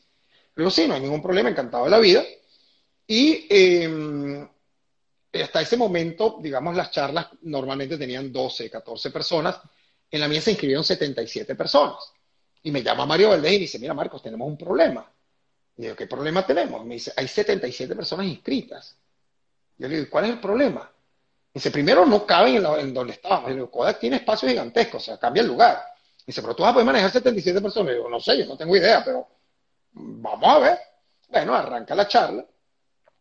Ocurre algo muy interesante eh, en, la vida de los fotógrafos de ese momento, y es que yo daba cierta información y cuando voy al baño, en el, en el break, hay, hay varios fotógrafos ahí y uno se me acerca y me dice, Marcos, lo que tú dijiste de la, de la, del, hombre que te hace los álbumes es verdad. Yo le digo, sí, vale, ese es Gustavo Navas. ¿Y cómo das tú tus datos? Y le digo, ¿cuál es el problema de darle información? dice, bueno, y si nosotros la copiamos, yo le digo, ¿para qué crees que te la doy? Para que lo uses también. Qué bonito. O sea, Leo Reinfeldt, Leo Reinfeldt a mí nunca me, ocultó información. Y yo no se las voy a ocultar a ustedes. oye, yo no sé si lo que yo te diga es lo correcto o la forma adecuada de hacerlo. Es la forma en que yo lo hago y a mí me funciona. Tú usa de eso lo que tú quieras. Em, la charla fue un éxito. Mario me pide uno de mis álbumes de fotografía, se lo lleva a Colombia habla en ese momento con uno de los tipos que yo más me he reído en mi vida, más genios que yo conozco, que se llama Juan Antonio Zuleta, un colombiano que sentarse a escuchar chistes como Juan Antonio Zuleta es la cosa más maravillosa del mundo, una cosa increíble, y es un genio, de, él, es graduado en color en, Rochester, en Kodak Rochester. Y le dice, ok, vamos a traernos a Marcos para Colombia. Y yo fui a dar mi primera charla a Bogotá, que habían cuarenta y tantas personas, Kodak quedan muy, muy complacidos, y me invitan a que de una conferencia en Lima, Chile y Argentina, que fue justamente en el año 98. Entonces, bueno, fue un éxito. La charla más grande fue en, Argentina con 525 personas. Que Kodak estaba preocupado. Me decía, Marco, nosotros nunca hemos manejado esta, esta cantidad de gente. Yo le digo, yo tampoco. Ya veremos qué pasa. Yo daba mi conferencia en ese momento, era sobre fotografía de bodas. Y en el, y en el año 99 yo me reúno con Kodak y le digo, mira, acabo de preparar una charla que se llama la creatividad. Yo creo fervientemente en que la gente es creativa, simplemente hay que darle las herramientas para que desarrollen esa creatividad. Y se me queda viendo y me dice, ah, esa charla no nos interesa. Esa charla de verdad que no, no, no, no, búscate otra cosa, Marcos. Y yo, está bien. En el año 2000, yo quería lograr mi maestría aquí en los Estados Unidos, yo tenía doble maestría en Venezuela, y la maestría aquí se logra con fotos que tú tienes que enviar todos los años, tú mandas cuatro fotos, si la foto es premiada obtiene un mérito, y para ser maestro son 25 méritos, o sea, son años de trabajo. Ya yo había obtenido, eh, yo ya había llevado un álbum de bodas, y eh, había obtenido la puntuación más alta en la historia de un álbum de bodas, que obtuvo 98 puntos sobre 100. Eh, el siguiente año, año 2000, yo mando mis fotos. En ese año estábamos buscando embarazarnos y este, me, me, llaman y me dicen, ¿dónde estás? Porque tu foto ya obtuvo mejor eh, premio de su categoría. Yo, no, estoy en Venezuela. ¿Y tú no vas a venir? Y yo no, no puedo ir. Ok. Llamo yo al día siguiente, mire, ¿y cómo fue la foto? Me dice, bueno, ya la foto ganó mejor de la categoría y hoy compite como mejor de show. Digo, wow. O sea, ok. Em, bueno, la foto gana como mejor de show y me dicen, bueno, Marco, ahora tu foto va a competir por el Becker Award. ¿El qué? El Becker Award. ¿Tú no sabes lo que es el Becker Award? Yo le digo, no tengo la más remota idea que me estás hablando. Dice, no, esto no puede ser que una persona compita por el Becker Award y no sepa de qué estamos hablando. Yo le digo, no tengo la más remota idea. Me dice, mira, Robert Becker, un fotógrafo famoso, muy creativo, y muere accidente, muy, muy joven en un accidente de aviación y se crea el premio Robert Becker Award, que es a la creatividad, se da una vez al año y el nombre de la persona queda en el trofeo de por vida. Así que tú vas a competir por el Becker Award. Um, ok. Día siguiente, ¿qué tal me fue? Me dice, ganaste el Becker Award, Marcos. Y yo, oh, qué bueno, qué chévere. Sí, lo ganamos el Becker Award. Y sin decir, ¿qué, es eso? Yo, bueno, después te explico. Bueno, ven a recibir tu premio. Le digo, no, tú no entiendes que no puedo viajar. O sea, yo no voy a recibir ningún premio porque no puedo viajar. Yo estoy con mi esposa estamos buscando embarazar, no sé cuánto, qué yo. Bueno. Total es que las dos cosas salieron bien, gracias a Dios. Este, quedamos embarazados. Eh, yo viajo a Estados Unidos a buscar el premio. Y bueno, cuando me dicen, ok, danos la dirección donde va a estar el premio eh, para el seguro, yo le digo, no sé qué, Venezuela. Y se me queda y me dice, Venezuela. ¿Por qué en Venezuela? Y digo, porque yo vivo en Venezuela. Y sea, no te lo puedes llevar. digo, ¿por qué? Me dice, no, porque el premio es nada más para residentes americanos y para norteamericanos. Mm, bueno, si tú lo dices, pero está escrito en algún lado. Eh, no sé, vamos a investigar. Y luego, no, vamos a hacer una cosa. Mientras tú investigas, yo le pregunto a mi abogado que vaya viendo. Yo no tenía abogado de ningún tipo. Y al día siguiente me dicen, ok, te lo puedes llevar, pero esta es la última vez, ya va a quedar por escrito, de que un extranjero puede competir por el premio. Bueno, obtengo el premio. El premio es Becker Award a la creatividad. Y me llama Kodak. Mira, Marcos, que te acuerdas de aquella charla que tú nos diste? Yo por dentro, me dice, nos interesa que nos dé la charla. Yo digo, sí, claro, la charla está disponible, pero no al mismo precio que la hablamos a en ese momento. Ahora la charla vale tres veces su valor. Oye, Marco, no hagas eso. No, sí, la charla vale tres veces su valor. Me dicen, ok, vamos a, vamos a, hacer la, vamos a dar la charla, vamos a hacer la gira. Y la gira fue literalmente por toda Latinoamérica, siendo los tres países principales, eh, Lima, Chile y Argentina. Eh, Mm, estamos embarazados, mi madre, te puedes imaginar las emociones, primeros nietos, ¿viste? Yo le dije, mamá, ¿viste que ya no tienes que adoptar nietos? Ya vas a tener tus nietos. Resulta que son twins y mi mamá los ve en el eco em, yo salía, bueno, salía a dar todas mis conferencias, no, perdón, en ese momento yo tenía que ir a México primero a dar una conferencia y mi mamá, que tenía hepatitis C, eh, producto de un virus, entra, entra en la clínica porque le dio dengue hemorrágico y está en la clínica y mi conferencia era en México dos días después. Y yo voy a la clínica y le digo, mira, mamá, yo voy a cancelar la, conferencia en México. No, no puedes hacer eso, no sé cuánto, qué sé yo. Tienes que irte a dar tu conferencia. Bueno, eh, yo le digo, bueno, gorda, siempre y cuando tú me busques al aeropuerto. No, sí, no hay ningún problema. Me voy a México, llego a México y a las 4 de la mañana me llaman y me dicen, Marcos, que te comuniques con tu familia. Llamo a mi tía Miriam de México, me dice, Marcos, que te regrese a Venezuela porque tu mamá no está bien. Bueno, está bien. Eh, yo le digo a Kodak, bueno, ¿qué hacemos? Me dice, Marco, no te preocupes, la conferencia queda cancelada, deja los rollos, no sé cuánto, primero tú, ya, ok, chao. Me monto en mi avión, hago escala en Miami, en Miami llamo a una gran amiga, eh, a Sara Rofé, y Sara me dice, conchale, Marcos, cuánto lamento lo de tu mamá y yo. Wow. ¿Cómo? Me dice, ¿tú no sabes que tu mamá falleció? No, no sabía. Wow. Total es que hasta el sol de hoy se siente horrible de haberme dado esa noticia a ella. Mi mami cumplió hace poco 20 años de no estar con nosotros. Y recuerdo muy bien que la gente de American Airlines eh, se portó conmigo extraordinario. O sea, no me dejaron solo ni un segundo. Wow, porque ellos entran y me dicen, bueno, ¿qué le pasó? Le cuento, mi mamá, me acabo de enterar que mi mamá falleció. Y, bueno, no me pude despedir de mi mamá. después, gracias a Dios, después dos años después nace, o sea, eso fue el 3 de octubre del, 2000, del 2001. Mis hijas, vida larga para ellas, nacen el 30 de, octubre, de, noviembre del 2001, así que mi madre por lo menos las pudo ver en un eco. Eh, y una de estas niñas eh, lleva su nombre. Sí, Natalie lleva como segundo nombre Nicole, que es la primera que nació, es Natalie Nicole Camille, Liv Cohen, yo echando broma le digo a Cindy que mis hijos llevan mis dos apellidos, pero bueno, con mucho orgullo llevan el de ella también. Y Natalie, Nicole, Natalie que es Natalie, Natalie Masha Lifcoin. Ella lleva con gran orgullo también y, yo creo que es la que más se parece a mi mamá casualmente. o causalmente o, por diosalidad. Em, en el año, mi padre, bueno, conoce a las niñas. En el año 2003 operan a mi padre de un cáncer de vejiga eh, yo dije, mi padre no va a sobrevivir esto. Y recuerdo que me toca hacer una boda de una familia de aquí de Miami en República Dominicana. Yo, papá, yo no me voy a ir, no sé cuánto. Yo mando otro fotógrafo y me dice, no, no, vete a tu boda tranquilo, no sé cuánto, qué sé yo. Está bien. Me voy a la romana, llego a la romana, me acuesto a dormir y a las 4 de la mañana también me llama mi cliente y me dice que te devuelvas a, Venezuela porque tu papá no está bien. Yo le digo, dime de verdad si mi papá falleció. Me dice, sí, tu papá falleció. Eh, yo no me moví a República Dominicana hasta, hasta, hasta haber hablado con Omar Ponce León, que me iba a sustituir, y él fue corriendo a República Dominicana a hacer las fotos de la boda. Y mi cliente me decía, pero tú estás loco, ¿cómo vas a quedarte? No, que... Yo le digo, mira, ¿qué puedo resolver ya? Ya déjame resolverte que otro fotógrafo cubra el evento y ya yo voy a llegar para despedirme de mi papá. Así que no tuve el chance de despedirme ni de uno ni del otro en, el, en sus últimos momentos de la vida. Qué ética profesional, Marcos, increíble.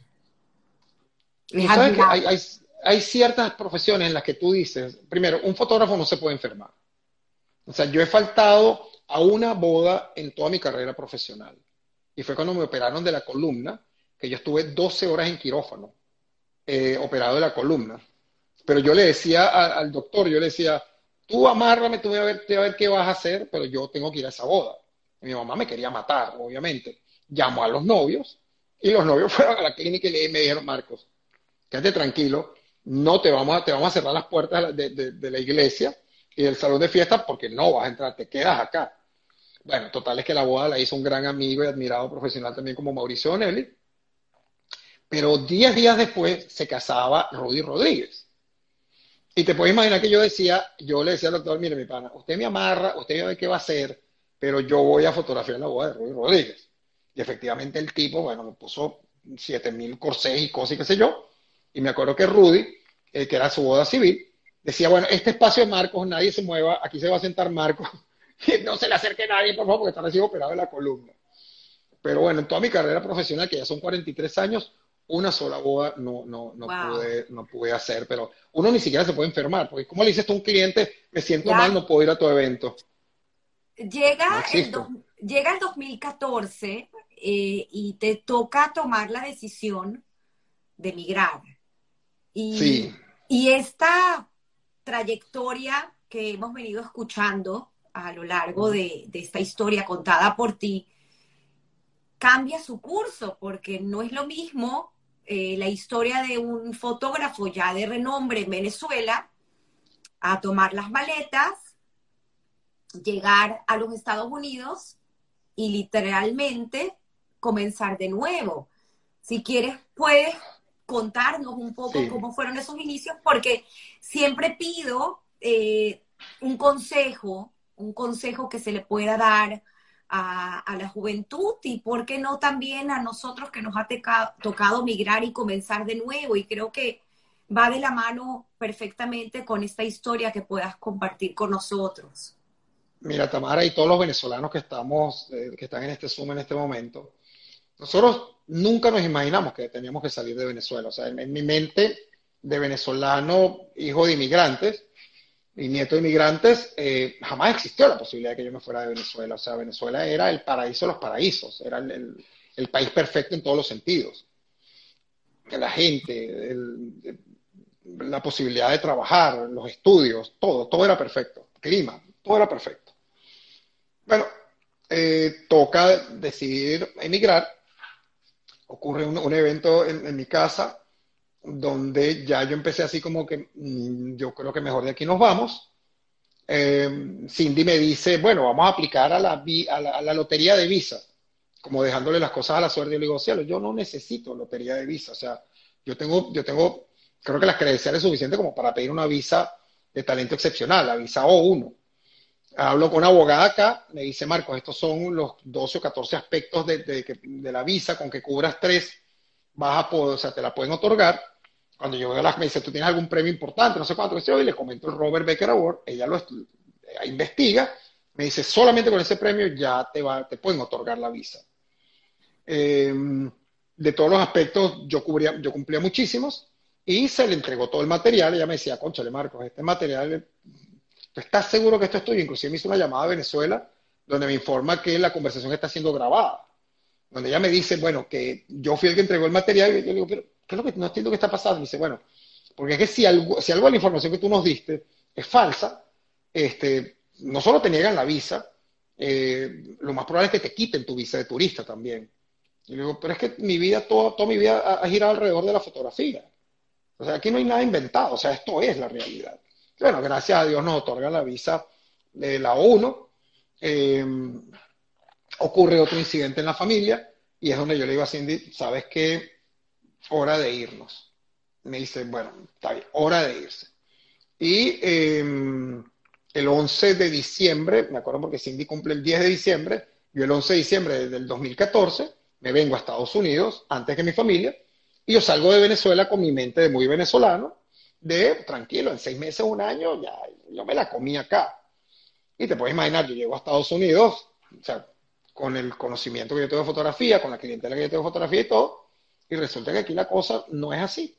O sea, migrar es muy complicado, mucho más complicado de lo que la gente se imagina. O sea, migrar es, es un reto muy grande. Ahí es donde yo admiré más a mis padres, a mis abuelos y a todos los que migraron. Y definitivamente Venezuela se abrían los brazos a la gente de una manera increíble que no lo hace el resto del mundo. Y una de las cosas, uno de los, de los mayores, bueno, cuando me pidan los consejos se los diré. Eh, venir a, otro país y en particular a Estados Unidos fue bien complicado. O sea, yo no pude trabajar como fotógrafo sino hasta tres años después, hasta que la gente empezó más o menos a empezar a llamarme. Eh, yo aquí hice de todo. Cuando te hablo de todo es que yo, desde crear, fabricar queso crema que vendía en, mercados de granjeros, creados, fabricados por mí, que tú sabes un poco la historia porque yo hablé con tu esposo, con Mauricio, para ver si me los podía fabricar, si yo le podía comprar queso crema a él, la base yo diseñé 14, desarrollé 24 sabores diferentes, 12 dulces, 12 salados. Entonces vendía en los mercados de granjeros. Viajé por, por, todo, por todo el sur de Florida vendiendo este, en mercados de granjeros tanto mi queso crema como pistacho y maní. O sea, había que hacer lo que había que hacer. Wow. Después me puse a hacer Uber, como hacemos todos. Y este, yo recuerdo que eso le dije a mis hijos, miren, eh, porque obviamente no es algo que les puede encantar. Eh, le digo, miren, ¿saben qué? Yo voy a hacer lo que haya que hacer para que ustedes no regresen a Venezuela. O sea, aquí tienen un futuro y hay que hacer lo que, lo que haya que hacer. Tanto mamá como yo estamos haciendo todo lo que podemos para que ustedes tengan una oportunidad. Y si a mí me toca limpiar baños, yo voy a limpiar los baños, le voy a dar las gracias a esa persona y ese va a ser el baño más limpio de la historia.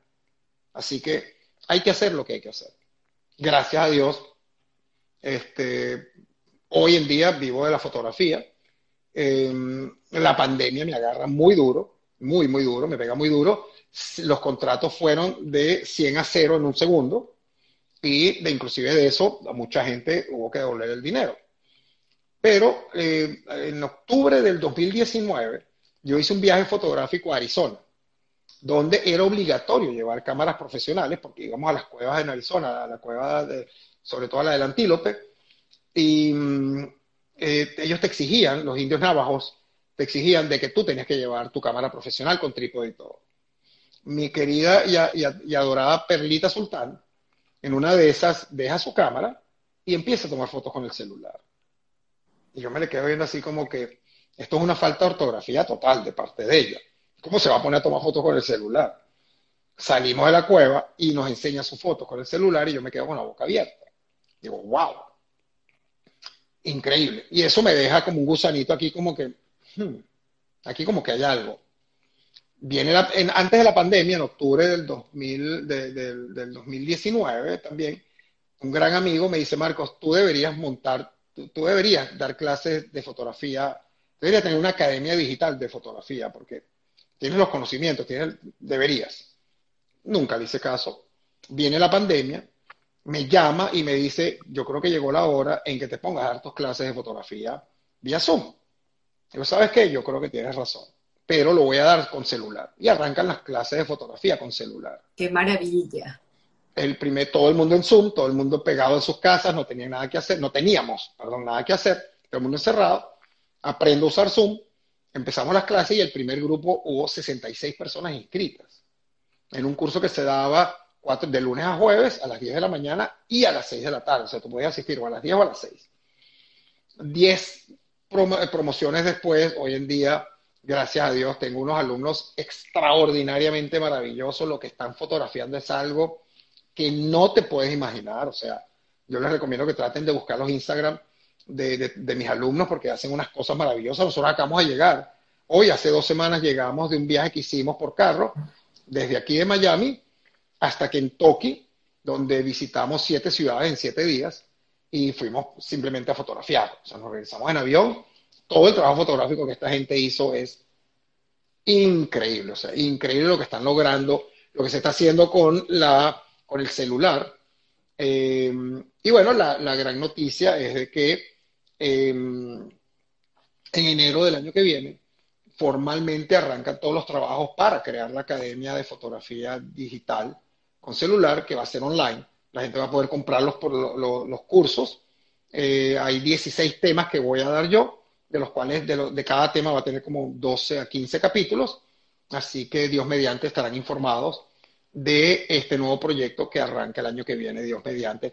Gracias a la pandemia, gracias a Perlita, gracias a este amigo eh, que no le gusta ser nombrado y gracias a mis alumnos. Y, este gracias, va a arrancar. Y gracias a tu siempre y eterna creatividad. Bien merecido ese premio, Robert Becker. gracias, bien, gracias. Bien mencionado. Eh, me encanta, Marcos, de verdad que ha sido maravilloso escuchar tu historia. Quiero dejar eh, no dejar de mencionar que estos viajes, pues tú también los hacías en Venezuela. Recuerdo que inclusive eh, llevé a mi hija, uno de ellos, a fotografiar, que fue algo, una experiencia. Los diablos del Yare. Los diablos del Yare. Y mencionas también, eh, siempre mencionas, como lo has hecho, a, tus mentores y a esta gente que, tanto te enseñó. eso, quien yo, yo los viajes fotográficos los comencé a hacer gracias a Roberto Mata que tiene su, academia de fotografía en Venezuela y además hace unos viajes maravillosos. Y gracias a él, que yo, yo di clases en su academia, eh, fue que empecé a hacer mis viajes fotográficos también. Em, yo no tengo problema en, reconocerle quién es la persona y agradecérselo eternamente de los que han hecho que mi vida sea quien es hoy en día. Eh, porque honor a quien honor merece, definitivamente. No, impresionante. Y además, no podemos dejar de mencionar tu fase sibarita y el hecho de que eres sommelier graduado en la Academia de Sommelier de Venezuela. Y además tuvimos la, tuvimos la suerte, este tuvimos la suerte de, tuvimos la suerte de viajar tú y yo a, a, a Pomar. A Pomar, maravilloso viaje. Dentro de este curso, sí, sí, sí, eso es parte también de mi, de mis locuras que me dan de vez en cuando. Eh, que me, bueno, eso es otra historia que contar en otro momento, donde eh, me invitan a, la academia de sommeliers. Eh, y ojo, yo nunca tomaba, yo jamás en mi vida tomé. Yo no tomaba nada, literalmente cuando mis amigos tomaban vino de pasita, yo ni eso tomaba, guarapita, no existía. O sea, yo no me, yo no me, mis amigos de la universidad me decían que si yo estaba loco, que cómo era posible que yo no tomara vino con ellos. Yo me acuerdo que Nelson fue, eh, Néstor, Néstor, Fuentes, que, digo, que en paz descanse, junto a Jorge Botti y Rafael Castro, tomaban Chateauneuf de Pape. Que hoy en día yo digo, ellos toman Chateauneuf de Pape y yo ni lo probaba. A mí no me gustaba. Por X cosas de la vida, bueno, empecé a, empecé a disfrutar y en una de esas, bueno, me meto en la Academia Sommelier y me gradúo de Sommelier. Eh, de hecho, yo quedé como mejor habano sommelier de mi promoción y, y, hoy en día tenemos un grupo que se llama El Grupete, que somos 14 amigos que nos reunimos a jugar dominó y a disfrutar de los placeres de la vida, porque realmente somos ibaritas, eh, entre ellos obviamente eh, los tabacos, los habanos o los puros, que son tres cosas diferentes, los singles, de verdad que la pasamos muy bien. Hoy en día, estos compañeros míos, gran famoso llamado grupete, que nos reunimos no menos de dos veces por semana, eh, compartimos mucho, o sea, hay una hermandad muy bonita y realmente el dominó también ha sido aquí en Estados Unidos una, un enlace mm, para toda la comunidad eh, venezolana. Este es un, un esfuerzo que, que, realizó Mike Rua eh, de empezar a juntar a la gente a jugar dominó. Hoy en día hay 7000 grupos de jugando dominó. Que hay muchos, inclusive hay muchos, tengo entendido el doctor Eskenazi con casi 99 años Correcto, el doctor Eskenazi es un gran jugador de dominó. Me ha tocado jugar varias veces con y contra él. Y, este, y es un gran jugador de dominó. Pero el desarrollo del dominó aquí en el sur de la Florida ha sido una cosa increíble, o sea, realmente increíble. Y ojo, el dominó no es naranja con naranja y paticos con paticos. Esto es una ciencia bien compleja, que hoy en vale la pena. Eh, yo tengo mi, mi, uno de los jugadores que lo llamamos el regañatore, que es el que siempre me anda regañando de cómo jugar mejor o no. Y este, pero la verdad es que yo les agradezco a todos. Mi grupete hoy en día son mis hermanos del alma. Comparto con ellos de manera increíble. Y recuerdo que cuando yo cumplí mis 60 años, estábamos cenando con, con la familia en la LIC y de repente yo siento detrás mío una, unas luces y una cosa y qué sé yo, y bueno, ¿qué pasó acá? Y cuando me volteo era el grupete con, una, con un humidor, bueno, no, no sabes, o sea, de hecho me sacaron lágrimas, como ya se dieron cuenta no es muy, no es muy difícil, y, este, y nos hemos quedado quedando celebrando toda la noche el grupete y nosotros, y 60 años. Y ya para acá, bueno, ya tenemos cinco años de gran amistad y hermandad. Qué bonito, Marcos. Eh, tengo que preguntarte mi, mi, parte favorita del programa porque es sorprendente la, las respuestas tan variadas que se pueden obtener de esta persona, repito, que yo admiro y de quien me robo la pregunta de Guy Ross, eh, recomiendo su podcast How I Build This, eh, extraordinario, pero saber tu percepción acerca de qué ha sido en tu vida o qué ha representado en tu vida suerte o trabajo o una ponderación. Mira, eh, yo antes hablaba mucho de la suerte y inclusive yo le digo a mis hijos y a la gente con la que, la que comparto, yo le digo, cuando ellos dicen suerte, yo le digo suerte o éxito porque son dos cosas diferentes. Mi primo Tiger Woods, que obviamente no es mi primo, yo digo que todo el mundo es mi primo, mi primo Tiger Woods, el gran golfista, decía que mientras más entrena, más suerte tiene. Y ahí tienes tu respuesta. En la vida hay que trabajar bien duro para tener éxito. Y si hay un poco de suerte, bienvenida es. La suerte es cuando juegas quino, cuando juegas lotería, cuando juegas juegos de azar pero el trabajo es lo que te va a llevar al éxito en la vida. y el gran esfuerzo, trabajar bien duro eh, y no esperar que las cosas caigan del cielo. Eso es Así que mm, hay que trabajar bien duro para que la suerte nos acompañe. Y yo uso muchísimo una frase que dice, que no es mía obviamente, pero la, la amo con pasión, y es que ayúdate para que Dios te ayude. Si no, en la vida no hay nada.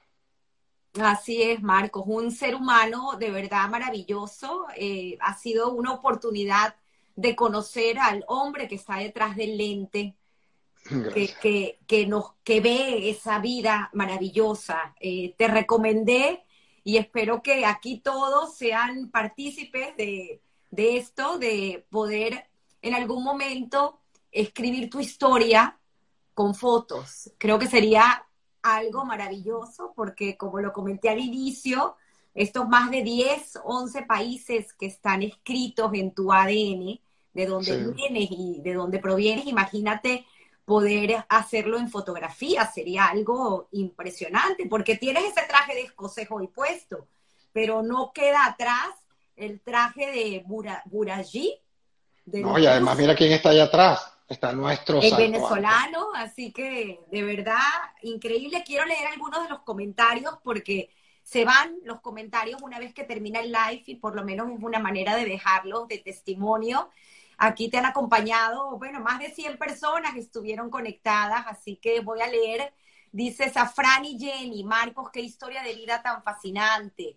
Dice Levi Cohen, vamos a tomarnos un cafecito de dos pasadas con una torta de cumpleaños. Claro, cumpleaños feliz para Marcos. Dice Eliana Cohen, mi admiración Marcos, no existe un ser como tú, magistral. Esta entrevista, tú no eres normal, definitivamente no.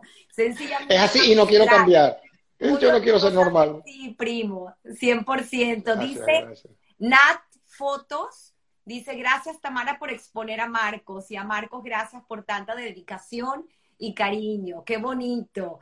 Dice Perlita Sultán. Perlita. Dice, muchísimas gracias, querida Tamara, siempre en búsqueda de la excelencia con tus maravillosas entrevistas. Gracias, Perlita, y gracias a ti por habernos abierto esta posibilidad de tomar ahorita clases con Marcos y entender que el celular hoy en día es una cámara profesional. Dígalo ahí. Sí, lo es, 100%, que no les quepa la menor duda porque realmente los celulares están haciendo cosas increíbles. Y tengo que investigar. Por cierto, un Sony nuevo que parece que tiene inclusive un sensor de cámara profesional. Wow, impresionante. sí, sí, sí. Gracias a todos. No he podido leer los mensajes, pero gracias. Dice Susi Nol de Suez, dice, ha sido un año de gran aprendizaje contigo y espero seguir aprendiendo. Gracias por tanto. La doctora Juana Frontera, gracias siempre por estar, Juana. Dice, interesante personaje. Gracias. Sigo leyendo por aquí. El grupete, el grupete estuvo aquí conectado contigo. Dice, eh, a ver, eh, Mayirita, feliz cumpleaños y bendiciones. Dice Marcos y su rabino. Eh, dice Levi, Levi Chocrón. Dice Cerrulla, eh, dice, espectacular la entrevista, qué mejor día para tenerla, mil felicidades, por supuesto. Dice María C. Granade, siempre aportando para la evolución de todos. Qué bonito, Marcos, me encanta. Gracias, a todos, gracias a todos. Luis Fulop, Marcos, no solo profesional, sino excepcional. Tú excedes las expectativas de tus clientes y amigos. Siempre eh, corres la, correa la, ex, la, la mi extra. No entendí qué quiso decir. Corro la milla extra, porque yo uno de mis eslóganes es la milla extra. La milla extra, porque mi eslogan en inglés es We give the extra mile for your smile.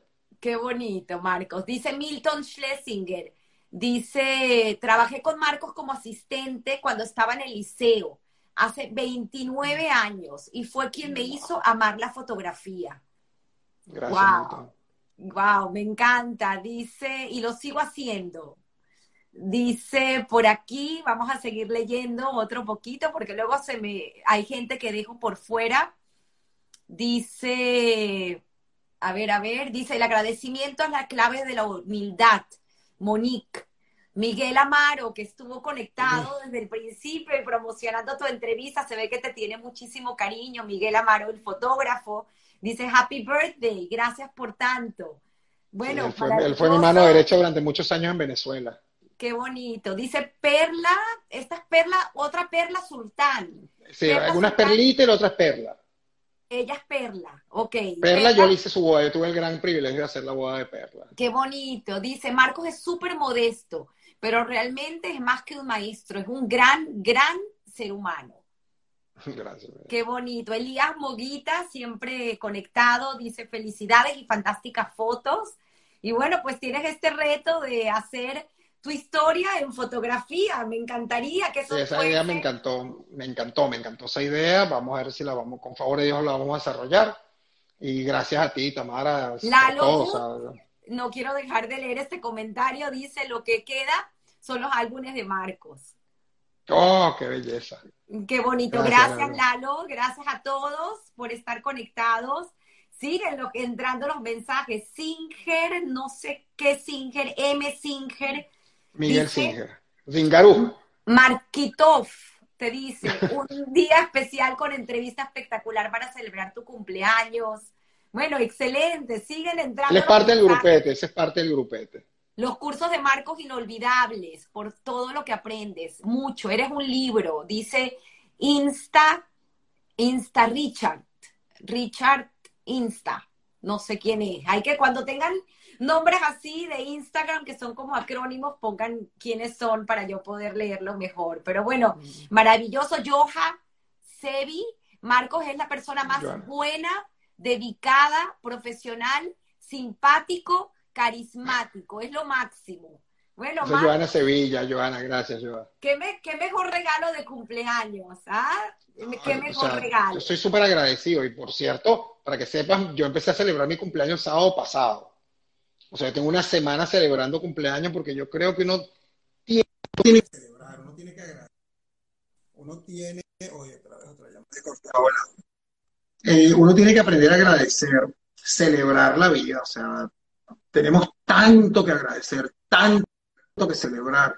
Cuando uno ve lo que le pasa a la gente alrededor de uno, dice, gracias a Dios me quejo de tonterías. Dios me permite solo quejarme de tonterías no de, no de cosas importantes. Y eso se lo digo yo mucho a mis hijos.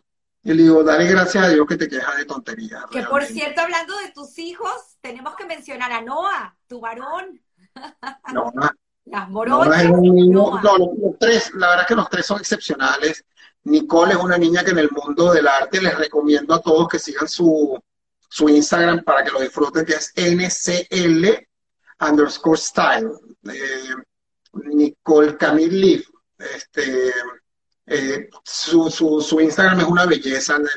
la pasión que tiene esta niña por el mundo de la moda es increíble.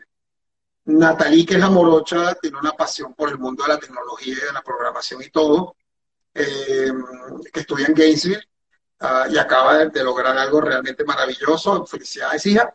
Y Noah, que verdaderamente es un niño excepcional, o sea, un niño maravilloso, un niño que, que es orgullo para cualquier persona que para su bar hace ya casi tres años era un niño con sobrepeso y decidió cambiar su vida por completo y hoy en día es un galán que está así, se cuida, aprendió a, comer gracias a René Sabo, eh, que fue su, su, tutora en el mundo de la alimentación. René, de verdad que gracias por, por haber cambiado la vida de Noah. Y mm, hoy en día Noah es un muchacho increíble, es increíble. Además de ser un piloto extraordinario, o sea, con 15 años no, cuando yo, yo hice el viaje pre con Noah y de las 2.000 millas que recorrimos, yo creo que Noah manejó como 1.700. O sea, este niño tiene una capacidad de manejo increíble. En Venezuela íbamos a los Bocarts y una vez me dijeron, Marcos, o sea, señor, si ese es su hijo, nosotros lo queremos como piloto profesional. Y Cindy me dijo, ya tú sabes este, mi respuesta. Y hace poco tuvimos un bar mitzvah aquí en Estados Unidos, en Miami, donde eh, nos invitan, invitan a Noah, y yo le digo al muchacho los Knicks, o sea, si quieres ganar, mete a Noah en tu equipo. Y efectivamente ganaba. O sea, Noah de verdad que es un piloto extraordinario, un niño maravilloso. Eh, obviamente salió a Cindy, porque de otro lado no hay manera. Me están Así pidiendo que, escriba el Instagram de, de Natalie. ¿Me puedes decir, repetir de nuevo? NC, no, el de Nicole. El de Nicole. Nicole Camille Liv, NCL. Sí underscore style. Ok, underscore style. Ya lo estoy escribiendo. Realmente, si quieres saber sobre el mundo de la moda y todo, este, Nicole, Nicole es la persona adecuada porque de verdad que la pasión que tiene por el mundo de la moda y todo es increíble, increíble. Le van a aprender mucho sobre cómo vestirse, qué usar, qué no ponerse. O sea, bueno, entren para que vean. NCL underscore style. Bueno, Marcos, de verdad, muchísimas gracias. Nuevamente. Gracias a ti, gracias a todos, de verdad que. estar aquí. Y yo si algo tengo que agradecer en la vida, Tamara. Lo hicieron ahí, yo lo, había, lo, escribí con un typo. Gracias, Perlita, gracias.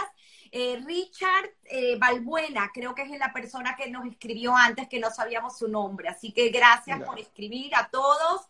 Otro domingo más, disfruten un domingo en Miami con un poco de frío, pero... Frío, 60 grados acá, o sea, divino asoleado, eh, así que gracias nuevamente. Yo no, me, yo no me quiero despedir, de verdad, sin antes, obviamente agradecerte a ti, agradecerle a todas las personas que han, que han tenido un capítulo especial en mi vida y a esos más de 3.000 clientes que han confiado en mí y siguen confiando en mí hoy en día, porque yo sigo en el mundo de la fotografía, de los eventos, gracias a ellos es que yo estoy aquí presente y gracias a ellos que me están haciendo una entrevista sobre mi historia. Así que a todos los que han confiado en mí, a toda esa gente que sigue pidiendo que yo sea su fotógrafo, gracias de todo corazón, gracias a mi familia, gracias a mi esposa, gracias a todos. Eh, que Dios nos bendiga a todos y nos siga dando esta oportunidad de compartir. Qué bonito ser alguien agradecido y se ve que es una virtud y una cualidad que tienes. Y agradecer a Cindy que te acompaña a tu lado y que se me quedaron muy grabadas Mi palabras a mi lado, mira que lo hablamos ayer cuando tú decías, bueno, detrás de un gran hombre, yo inmediatamente te, interrumpí y te dije, jamás detrás mío. A tu lado y no te importa. A mi lado, o si, y, si va adelante, me encanta. La, la, impulso. pero detrás mío jamás en la vida, eso no existe. Qué bonito, qué bonito. Bueno, muchísimas gracias nuevamente a todos. Feliz domingo y como siempre digo, todos tenemos una historia que contar. Gracias por haber compartido tu historia con nosotros. Un abrazo y feliz cumpleaños. Gracias, mi vida. Gracias a todos por sus palabras. Gracias de todo corazón. Bye.